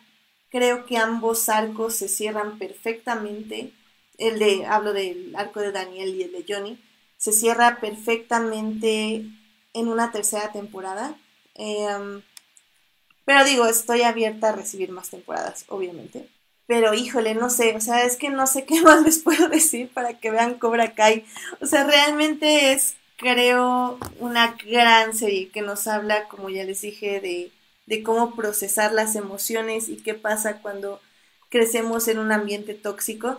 También me llama mucho la atención este manejo de lo que es la generación Z y lo que es la generación X y cómo se juntan y cómo interactúan y cómo aprenden una de otra. La manufactura no es la mejor, sigue viéndose como muy como una tele de televisión, una serie de televisión barata, pero como digo, el guion lo es todo. Y también, de hecho, utilizan algo que ustedes saben que a mí no me gusta nada, que son los flashbacks. Eh, estos flashbacks, lo que me gusta mucho es que una, eh, te recuerdan a las, películas, entonces para quienes no hayan visto las películas no hay ningún problema, va a haber estos flashbacks emocionales donde te van a decir, ok, este personaje se siente así por este momento de la película, o bueno, de su, de su eh, adolescencia. y luego también tienen algunos flashbacks de la misma serie que también funcionan como ligas emocionales, pero Em, mm, eh, no están bien, pero, pero no es tan mal, ¿saben? O sea, como que sí cumplen su propósito. Creo que podría vivir sin ello, pero bueno, no afecta la calidad de la serie.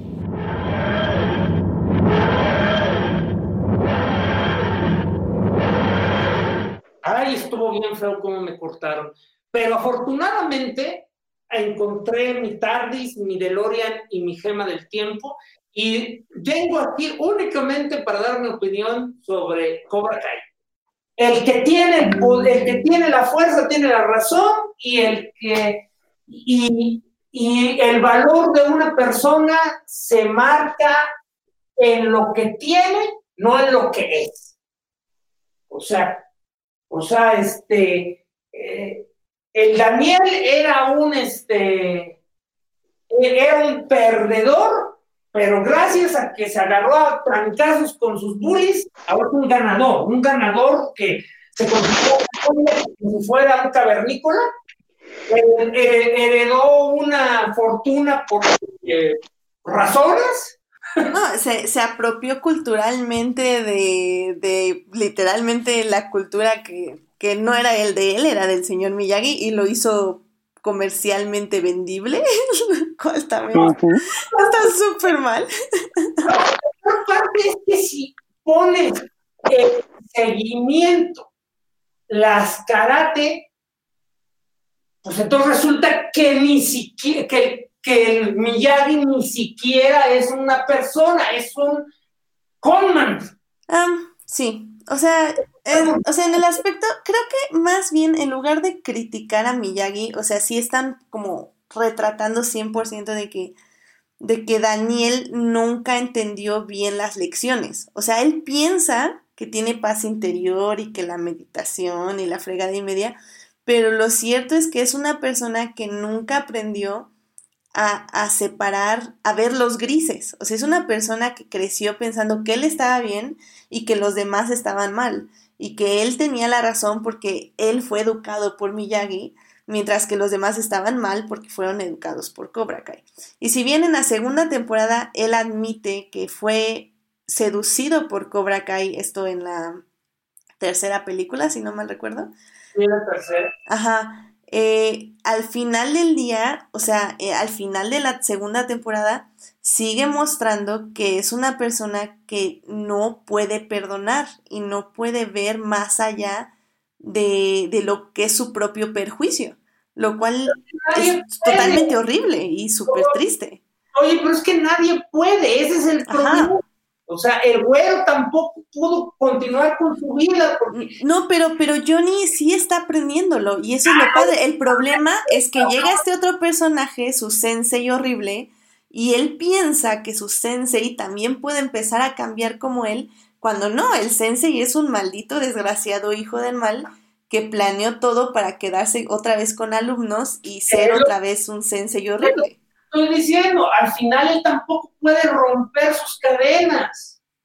Sí, no, pero lo está intentando. O sea, el final de temporada, por eso se me hace tan fuerte, porque él es, es él fallando no solo como sensei, sino como persona, o sea, viendo que que al final del día él trató de cambiar las maneras de Cobra Kai, pero que Cobra Kai en sí siempre va a estar como pervertido en cierta forma. Ese es el otro problema que tiene la serie. porque tiene, está empleando del karate aquí. Eso es de toda la cultura. De... Si no puede ser un ganador, entonces está el appealing de ser el perdedor perpetuo era lo que pasaba con Glee, que fue lo que pasó con otras. O sea, llega un momento en el que es insostenible que sigas estando estancado en la tragedia. O sea, ¿cuántas personas pueden sobrevivir a eso? Solo Remy. Sí. Mm, pero, pero a mí lo que me gusta de la serie es que ahorita no se está enfocando, bueno, más bien sí, sí se está enfocando en eso, porque un poco se enfoca que los chavos son los perdedores y cómo tratan de olvidar ese pasado perdedor para ser unas mejores personas, pero por medio de la agresión, claramente. el, problema básico es que no pueden simplemente decir, ay, mira, ya encontramos una forma de liberar nuestra ira y continuaremos con nuestras vidas y ya somos felices porque entonces no sería entretenido. Pero paradójicamente, o sea, eventual, de mí te vas a acordar, en la tercera de plano van a terminar quemando el doyo. Eh, un poco sí, pero mi idea es que más bien la tercera ya es donde tiene que trabajar directamente Daniel con Johnny. O sea, los dos ya tienen que llegar a... O sea, la idea de la segunda temporada es que obviamente tienes que traer un villano mayor al cual los dos eh, confrontados por perjuicios, básicamente de la adolescencia, tienen que por fin ya de una vez por todas unirse, superar sus, eh, sus, viejos rencores, unirse para derrotar al villano mayor, que es el sensei de Johnny. Entonces, eso es lo que va a pasar, evidentemente. Este tipo de cosas que ni siquiera tienen sentido. ¿Cómo lo derrotas? O sea. Recuperando a los alumnos. Eso es como lo derrotas. Por eso, pero eso es a lo que voy. ¿Cómo? O sea, o sea, ¿cómo, le, ¿cómo convences a un alumno que vaya a tu escuela? No puedes convencer a un alumno que vaya a tu escuela. No puedes poner una escuela y dejar que los alumnos entren porque se dieron cuenta eh, por razones que tu escuela es mejor. Para que eso ocurra, va a haber un torneo con algún loser, más loser que todos, va a derrotarnos a todos y se van a dar cuenta quién era el chido y entonces, ahora sí, vamos a esta escuela. Más, más, bien creo que ahí, lo que pueden ahí lo que pueden utilizar tranquilamente es a Miguel, porque va a tener que, una, él mismo superar lo que le pasó, que no sé cómo lo vayan a dejar, va a tener que superar eso y va a tener que él, con su testimonio, ir por los alumnos de Cobra Kai, pero obviamente van a estar la ayuda de, de Johnny y de Daniel. Ay, mira, ya que traigan a Hilary Swank. claro, no, estoy completamente de acuerdo. Apoyo esa moción. Que venga Hilary Swank porque soñó al señor Miyagi y le dijo que necesita que ponga en paz a Daniel. Sí, necesita darle unas cachetadas y decirle, put yourself together, man. ya, que se vuelva a ir. Solo son una persona en un avión, Lisa, que vaya. Me parece excelente idea. Me parece muy bien. Sí, apoyo completamente. Hay que hacer un change.org y ponerle en internet. Ay, pero en fin.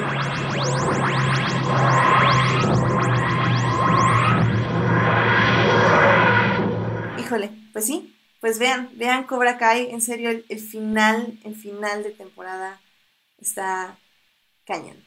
Está cañón, no me esperaba algo tan, tan, tan fuerte. O sea, neta, sí, sí, sí te quedas así en shock. O sea, y creo que es un final que se debía tener y que era completamente predecible, pero no lo vi venir.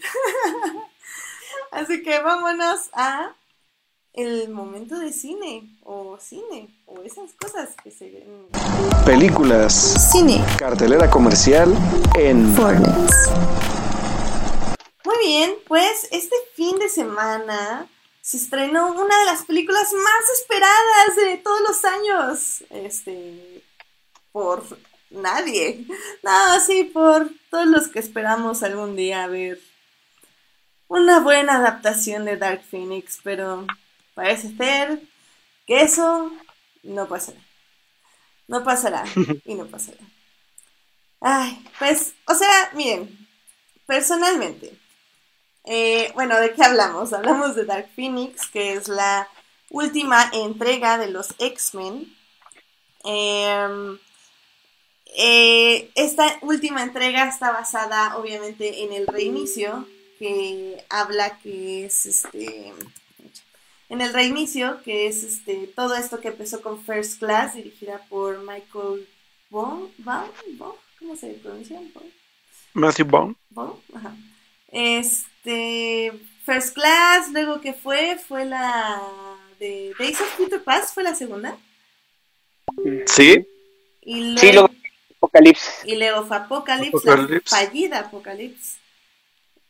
Y luego llegó esta última entrega, que bueno, ya sabíamos que iba a ser la última entrega, porque eh, fue en el momento más o menos que ya estaban las negociaciones con Fox de comprar, de que Disney comprara Fox etc. Entonces, eh, básicamente ya se estaba haciendo con la idea de que iba a ser la última entrega de X-Men. Obviamente dijeron que esta vez podían hacer bien Dark Phoenix. Y si bien yo pienso que no es el gran fallido de Last Stand. Sí no es una buena película. O sea, al menos yo pienso que um, tiene una tiene buena música, la música es de Hans Zimmer, tiene buena edición en el aspecto de que tiene edición. Este, pero si no esperan nada, creo yo que se pueden pasar un rato decente en el cine. Pero bueno, eh, creo que tú no sé qué opinas, Alberto, este, de esto.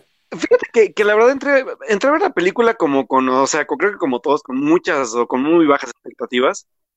Y pasó algo bien interesante, porque yo la verdad esperaba una película mal armada, que bueno, sí tiene sus partes incoherentes de la película, obviamente, pero no fue una película aburrida, ¿sabes? O sea, Julio decía que era una película aburrida, creo. A mí no me aburrió para nada, creo que es una película que pese a sus errores, se mueve demasiado bien, o sea, en, cuanto a ritmo. Visualmente está bien hecha, o sea, obviamente tiene efectos que sí fallan algunas cosas, pero no, no, no le reproché nada. Y las actuaciones están bien, ¿sabes? O sea, creo que, creo que no es tal cual lo que decían que era. Sí es una película decepcionante porque sabemos que es un, eh, sobre todo porque es un apartado fuerte de la historia de X-Men en cómics, pero también porque creo que ya lo habíamos visto antes y no había, no había funcionado, y aquí tampoco funciona del todo, pero creo que supera muchísimo por mucho a lo de Brett Ratner, ¿sabes? O sea, creo que sí, sí no es, no es nada que ver con lo que, con lo que se hizo en esa entrega.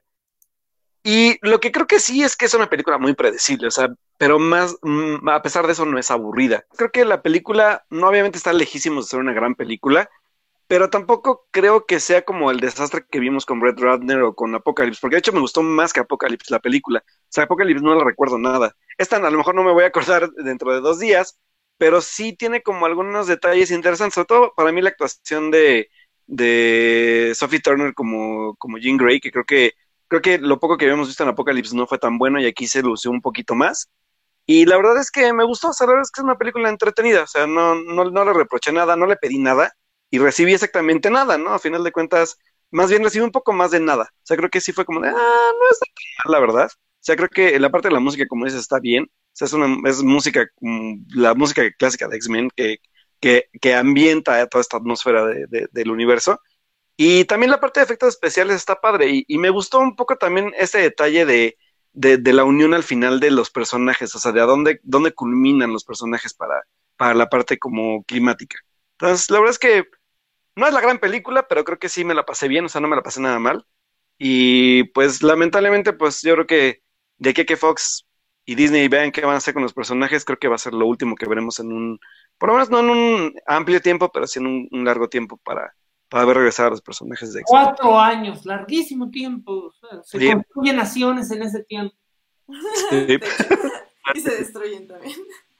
Pero bueno, eh, un poco también, Alberto y yo, como ven, teníamos un poco la misma opinión. Y yo sé que Edgar no tiene esta opinión. no sé, Edgar, ¿tú, qué tienes que decir de Dark Phoenix? Pues te digo, Dark Phoenix, eh, yo creo que su mayor pecado es el, timing, porque le toca compararse mucho con el universo cinematográfico de Marvel. ¿Por qué? Es una saga que aquí tardaron 20 años, aunque con mucho menos películas. En cambio, en el MCU, en 10 películas, obviamente con un plan, lograron contarnos un arco con el que nos pudimos este, involucrar con todos. Este, eh, estoy de acuerdo que está bien hecha, está bien armada, no tiene problemas evidentes de visión, pero el problema es que no me logré identificar con nadie. Puede ser la brecha generacional, pero en realidad los dramas de Jean Grey, porque este, porque nadie le entiende y no puede controlar su furia y, y toda la insignificancia del resto del cast nunca me involucró.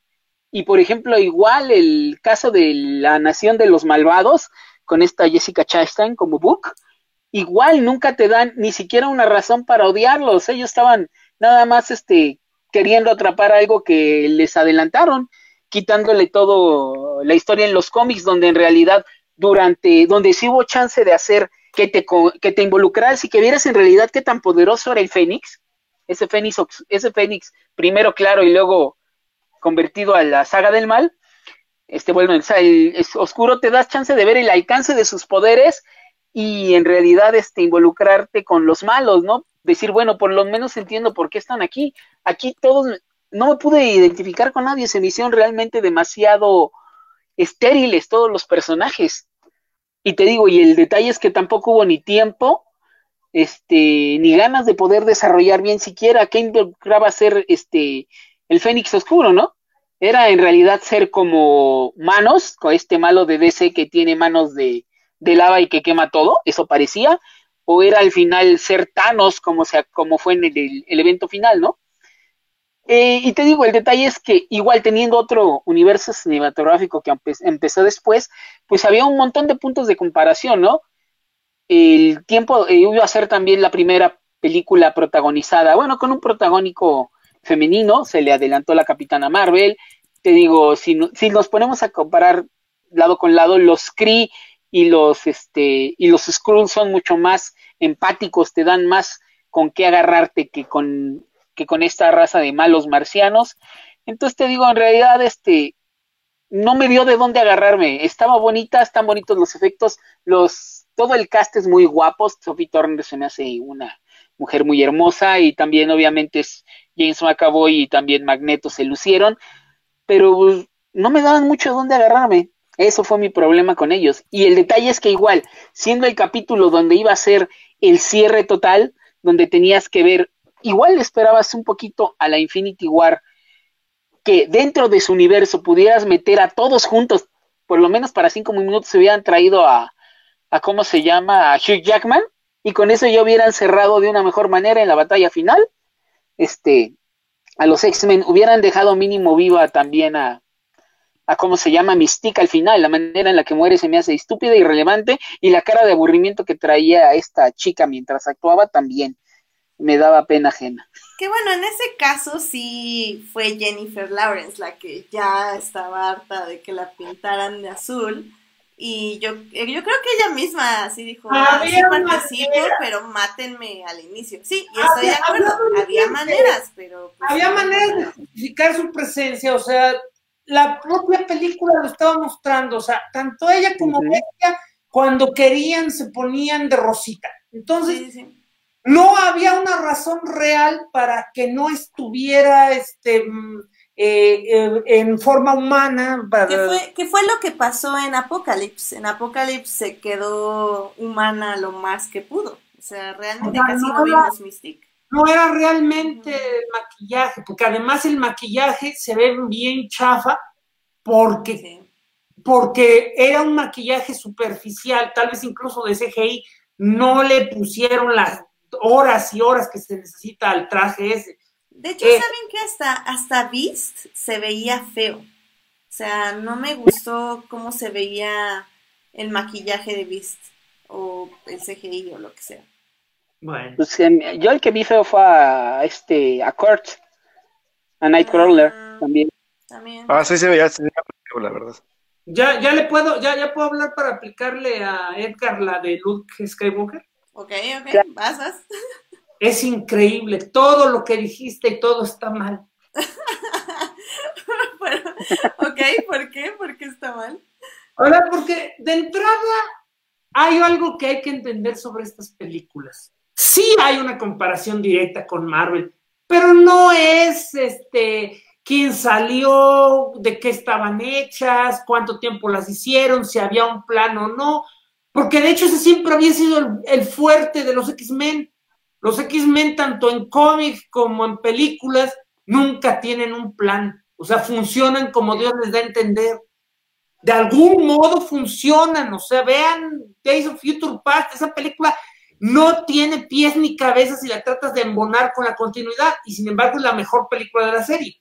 O sea, el verdadero problema que tiene esa película cuando la comparas con el universo Marvel es que es una película pre-Marvel eh, fílmico. ¿Qué, ¿Qué significa esto?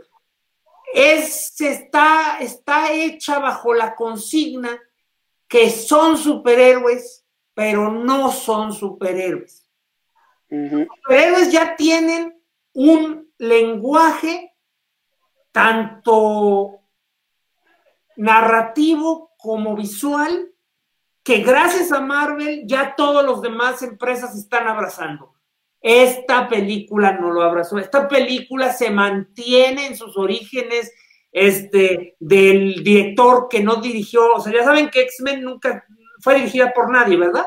Pero, pero, pero esas películas fueron, tenían un elemento, o sea, los trajes negros, este, los poderes a oscuras, la ausencia de nombres códigos, o sea, ¿por qué?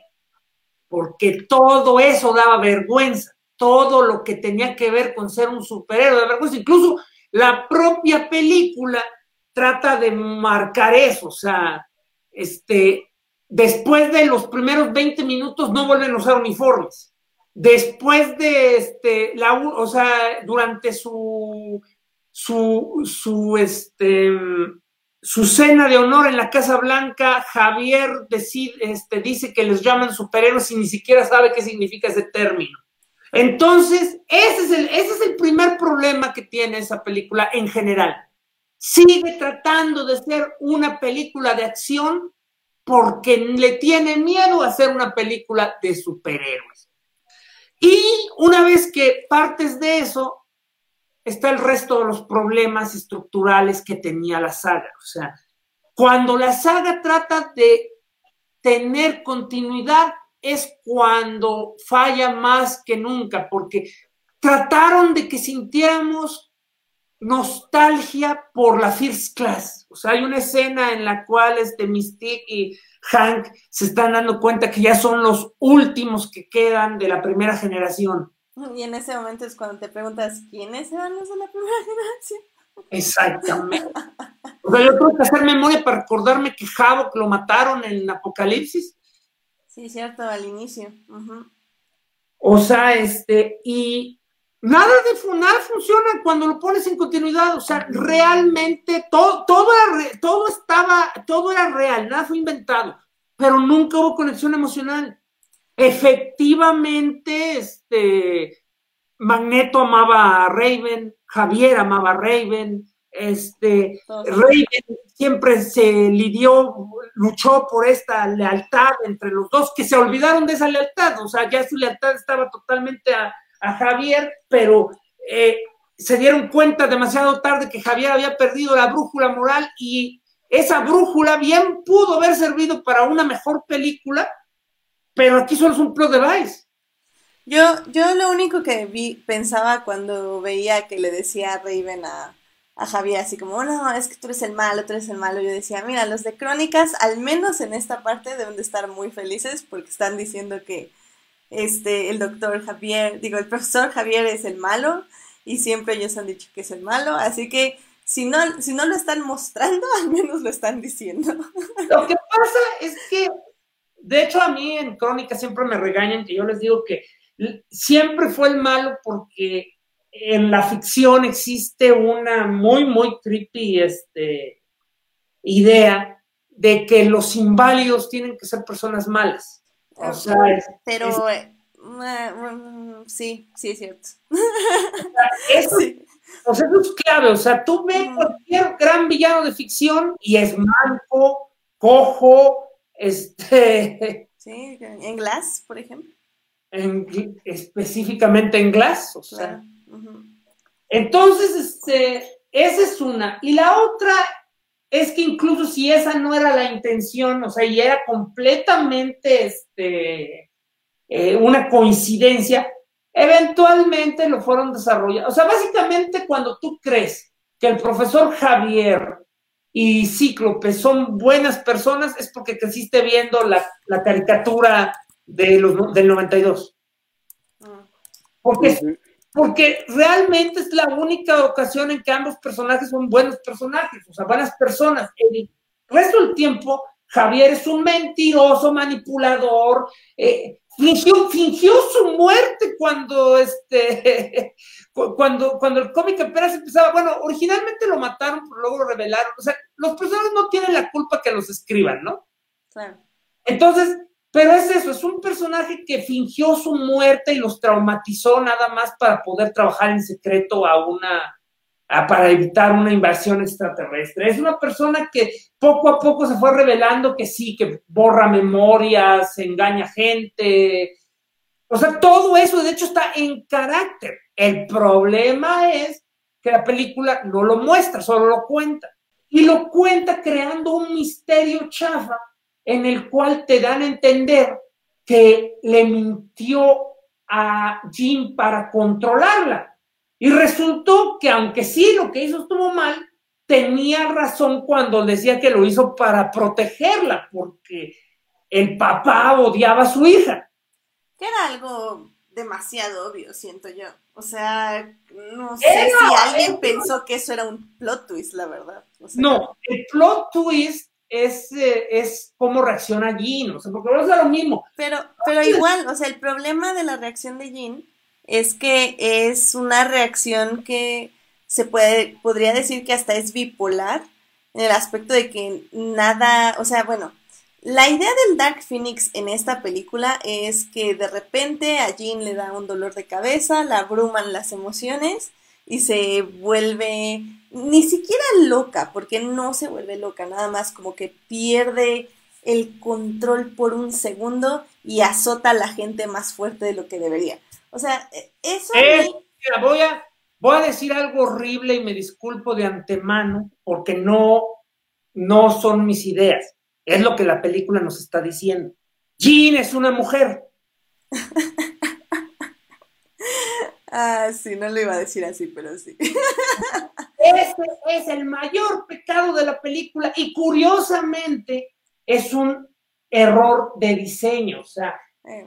Eh, en Crónicas, en tres, en cuatro días, Christopher, este, que no por nada va por el mote de Fénix, me va a agarrar a cachetadas, este, porque va a defender el honor de Chris Claremont. Pero, o sea, el Fénix es por, el Dark Fénix es por definición un concepto machista, un concepto misógino. O sea, toda la idea de, de Jean corrompida es que las mujeres son demasiado emocionales para tener poder. Super sad. Y esta película se aventó este, como gorda en tobogán, diría también mi amigo Chris. O sea, es, este, e, es una. Eh, toman esa idea y se la llevan hasta el final, cruzan todos los campos de fútbol y ya se olvidaron a dónde iban corriendo, o sea, como Forrest Gump. O sea, simple y sencillamente, la película cree tener un mensaje feminista y se la pasa repitiéndolo de manera que parece casi una parodia. ¿Han visto esas, películas religiosas como Dios no, está muerto, en la cual te muestra a los científicos como unos monstruos idiotas? esta, película pareciera que te está mostrando el mensaje feminista a través de los ojos de un macho oprimido para que veas que las mujeres en realidad son monstruos. Mira que tal vez apague tanto mi cerebro que ni siquiera alcancé a ver eso, pero tiene mucho sentido. O sea, la villana, la villana, por ninguna razón, porque recordemos, es extraterrestre, no conoce a Jean, no conoce las costumbres humanas. O sea, ella no tiene razón para hablarle a Jean a través de la agenda feminista. Pero eso es lo que hace. O sea, se la pasa diciéndole que no, no habla de los humanos, no habla de las personas. Específicamente usa los pronombres, o sea, dice que son los hombres, son ellos las que la han controlado, que ella es la niñita, la mujercita, que ella tiene el control de su vida. Que, bueno, eso es lo mismo, sería un bonito mensaje, pero lo está diciendo el villano. O sea, entonces, es la implicación ahí. La implicación es que la villana extraterrestre está representando al feminismo, a la mujer loca que se quiere liberar de las cadenas del hombre. Pero entonces, por definición, el hombre que está representado por Charles Javier, Cíclope, son los que están bien, son los buenos. Y aún así ellos ni siquiera están bien escritos. Digo, yo lo veo... el único personaje que creo que realmente me molestó, obviamente, bueno, como digo, o sea, apagué mi, o sea, entiendan, apagué mi cerebro y lo único que me molestó fue lo que realmente estaba muy mal. En ese caso, por ejemplo, mi, mi problema fue con Michael Fassbender, que fue Magneto, básicamente, que que como toda la saga, o sea, es, esto no es algo nuevo, es algo que ya hemos visto una y otra vez eh, durante todas estas películas, que es que Magneto cambia de humor conforme la trama lo quiere, o sea, en un momento es un villano, en un momento es bueno y luego vuelve a ser villano de nuevo. Es que recordemos esto, Magneto es de hecho, el personaje más consistente. O sea, sorprenderte porque Magneto resultó que cambió de bando, e, era como, era como sorprenderse que iban otra vez a, voltearse los humanos contra los mutantes. Sí, claro, también. O sea, lo que me molesta de esta película es que lo hace como en tres segundos. O sea, antes si quieres como hay un, un momento donde lo activan a Magneto para volvérselo. En la anterior película, pues fue que matan básicamente a su hija y a su esposa, lo cual me parece como súper válido para que te decidas a matar gente, ¿no?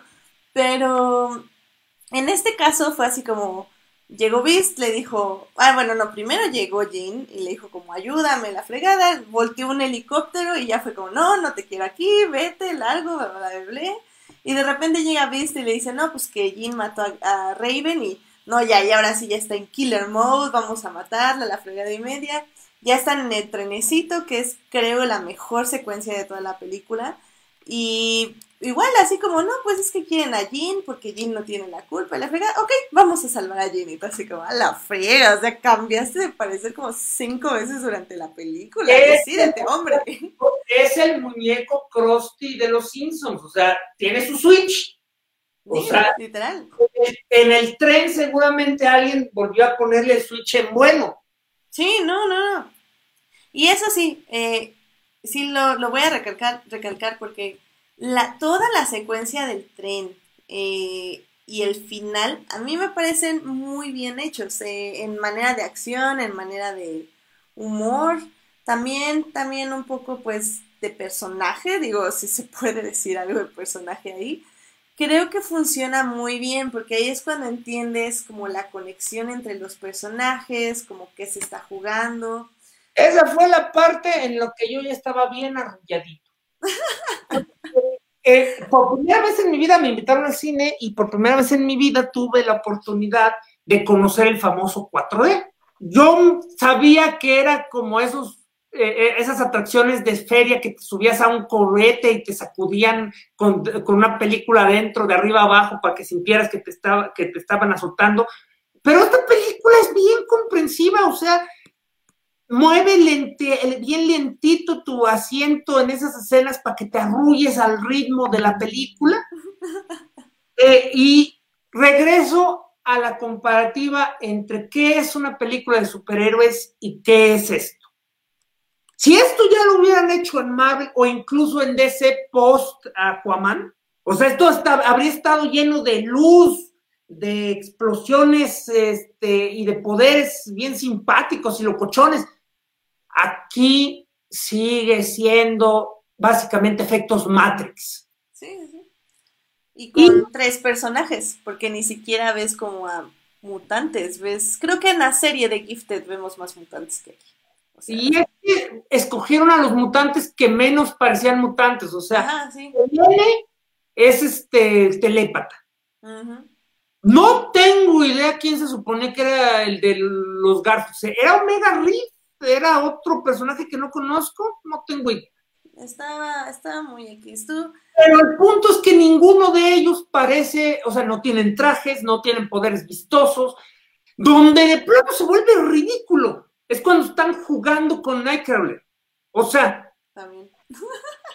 Charles levanta la mano, Selene levanta la mano, Charles levanta la mano, Selene levanta la mano. O sea, me sentí que estaba viendo de nuevo Avatar, el de Lazar Bender, la de Shyamalan, o sea, nomás mueven los bracitos y por ejemplo, esa escena cuando Dark Phoenix este, obliga a, este a Charles a caminar y todo, se supone que tendría que haber sido una escena muy tétrica, pero no, yo no sabía si reírme o, o a lado. Ridícula. O sea, la, escena se ve ridícula, pero el punto es que ni siquiera tenía que ser tétrica. Porque yo, creo que tenía que ser tétrica. La, la, escena debió haber sido la escena más poderosa de la película. Porque bueno, es lo mismo, estaba el subtexto feminista. O sea, literalmente estaba haciendo el equivalente de hacer que Charles viniera de rodillas ante ella. O que ella eh, se estaba proclamando como una diosa, pero, pero como distorsionada, porque en lugar de decir eh, Lázaro, levántate y anda, era como Charles, levántate y anda, pero anda de esta manera creepy, que con dolor. vale, mira, como Charles no puede caminar, levantarlo y hacerlo caminar es el equivalente a hacer que una persona que tiene uso de sus piernas se arrodille y se arrastre. Eso era lo que estaba ocurriendo. Volvemos a lo mismo, o sea, el simbolismo no era nada sutil. Era Jean obligando a que llegara a sus pies a su figura paterna. O sea, es literalmente la mujer arrancando al patriarcado, o sea, pero no, no tiene ese impacto, no tiene esa fuerza, no tiene razón, porque básicamente es una villana. Sí, ¿Y qué, sí, ¿Y qué ocurre al final? ¿Cuál es la gran revelación? Porque lo vamos a lo mismo. Son puros plot que nosotros vemos y que Jean debió haber visto años luz. En eso Héctor siempre me regaña en Crónicas del Multiverso porque dice que no es justo pensar que los personajes deben saber que son este, personajes, de un... O sea, este, que si eso te pasara a ti, no necesariamente vas a, vas a adivinar cuál es lo que ocurrió realmente. Pero, o sea, realmente, ya en ese punto, era para que Jean se hubiera dado cuenta, o sea, tal vez no se dio cuenta cuando su padre llamó a la policía, tal vez no se dio cuenta cuando su padre estaba horrorizado de verla, pero ya después de todo eso, o sea, Jean tenía que haber pensado, ¿qué carajos ganaba este Javier mintiéndome? Pero llegamos a lo mismo, es que estaba loca, no pensaba claramente. Era mujer. Exactamente.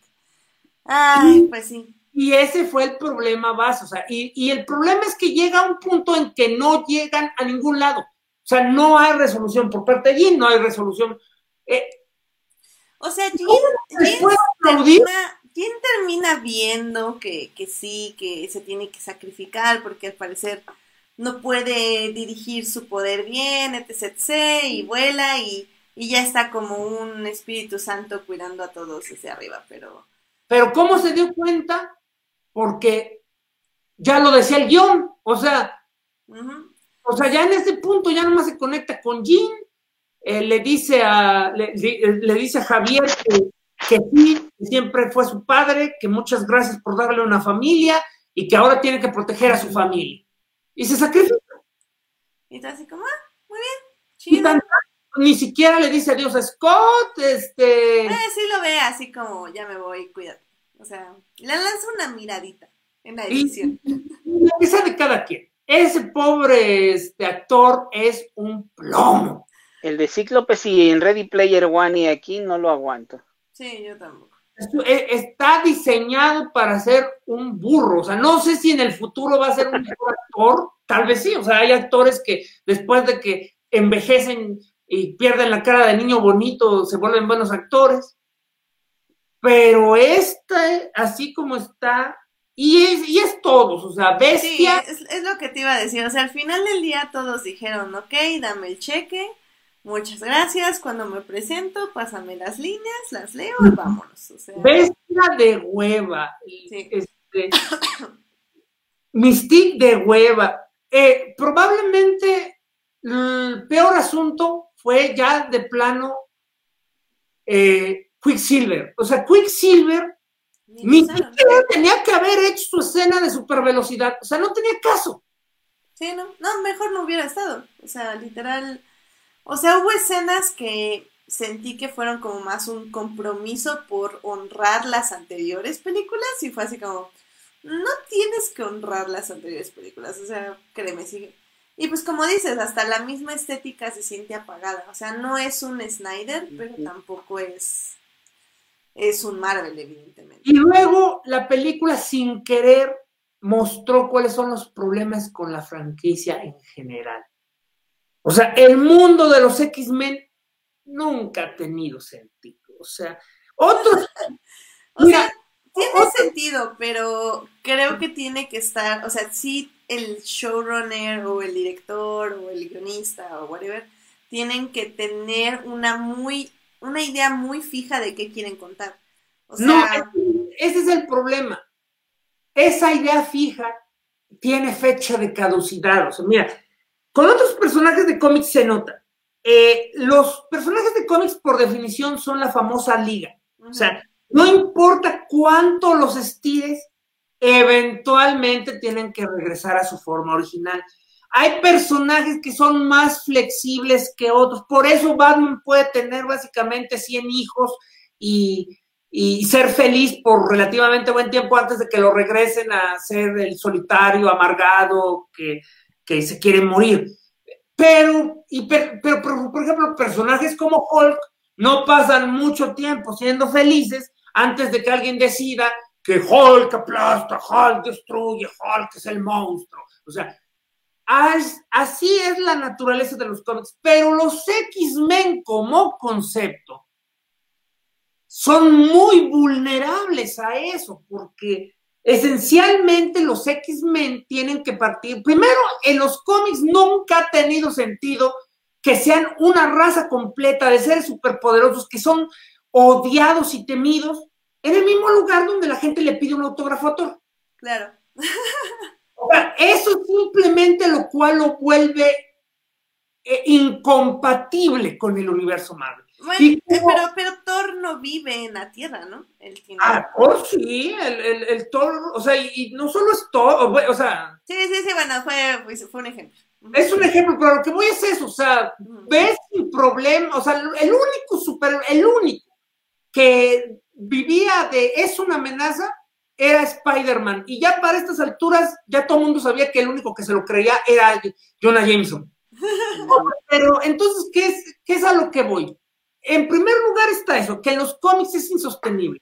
Y en su universo particular, como fue en estas películas, se volvía ya ridículo. Y esta película lo mostró. O sea, es o los, o, o se la viven toda la vida perseguidos, o ya son aceptados, pero es infantil la manera en la que, o sea, eh, los humanos también cambian con un switch como magneto, o sea, notemos esto, son superhéroes, los mandan por petición del presidente de los Estados Unidos a salvar a los astronautas. Nada hubiera ocurrido si no hubieran mandado a los X-Men al espacio.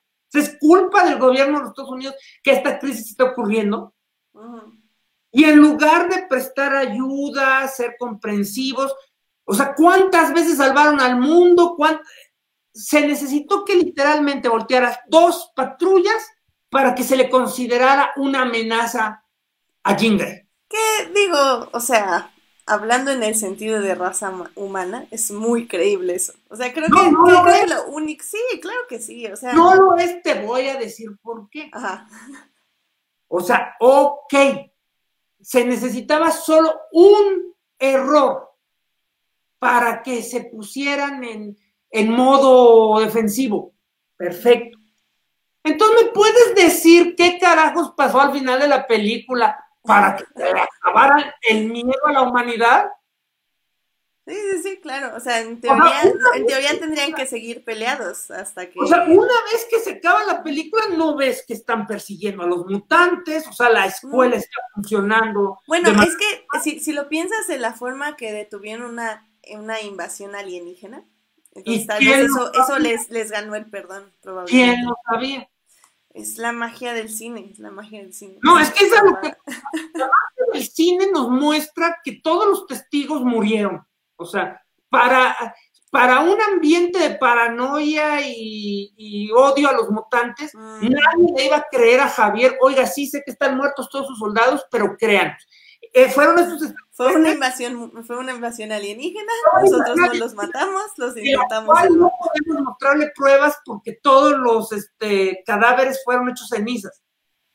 Ay, Dios, sí, sí, sí, tiene sentido. Pero bueno, vamos concluyendo ya esto porque ya, obviamente, ya nos pasamos el tiempo, ya hasta el pobre Alberto se nos cayó. sí, ya se durmió. No, sé, ya igual tuvimos muchísimos problemas de internet el día de hoy y Alberto fue la última este baja aquí. Bueno, yo no más quería así. Sí, viene, danos tu conclusión. Mi conclusión es que lo peor de esta película es que a pesar de que escucharon mm, mis quejas, que la película ni siquiera es mala, es una película aburrida. o sea, es una, es una película aburrida que ni siquiera va a entrar en el top 3 de las peores películas de los X-Men, o sea, eh, o sea, es, incluso mejor, esto es mejor que Apocalipsis y es mejor que X-Men las están. Y que Origins Wolverine también. Y, ah, bueno, obviamente. De Wolverine. Incluido Logan, sí, Logan no es buena, superen. Pero, no por no ser mala, quiere decir eh, se ha entretenido. Ya ni siquiera es buena, o sea, porque hay películas malas que divierten. Esta no entretiene, esta no entretiene. Y probablemente lo más triste, lo, lo que la hace valer más de lo que realmente debería valer, es que siempre se va a recordar como la última película de los X-Men. Mm, cierto. O sea, este, uno va a decir, oye, pero es que las dos primeras de X-Men fueron buenas y First Class fue buena y obviamente este, Días del Futuro Pasado fue excelente. De hecho, para mí Días del Futuro Pasado es el final de la saga. O sea, este, vivieron bien felices en el futuro gracias a Logan tan, Edgar, ¿tú cuál es tu conclusión? Lo mismo, realmente no llega a ser memorable. Yo creo que no conecta y este, pues es una pena que se apague así en una flama tan chiquita, una de las sagas que fue las que ayudaron a poner a los superhéroes de nuevo, bueno, no, empezar a poner a los superhéroes en, en el faro principal del cine.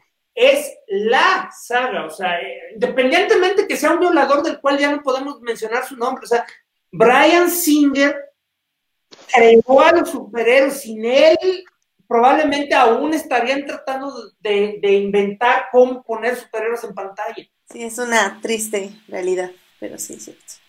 Pues sí, pues este, yo, yo creo que igual, o sea, no la odié, no nada, eh, a mí se me hizo que estaba bien, no la voy a volver a ver, eh, no, o sea, si no les interesa como cerrar, o sea, si si les interesa ver qué hicieron después de Days of Future Past y, no olvidar que, bueno, más bien no pensar que ahí acabó X-Men, sino sí ver las últimas dos, eh, pues sí, véanla. Ahora sí que es un poco como Game of Thrones, o sea, ya estuvieron en este viaje, pues ya, la de ver al menos. Pero si no les interesa el universo de X-Men, pues sí, evidentemente, pues no la vean, ahórrensela y pues ya en Disney confiamos en, un par de años que ya inserten a los X-Men de una manera ah, buena. Y pues sí, Disney lo hace bien, así que ya veremos qué sucede.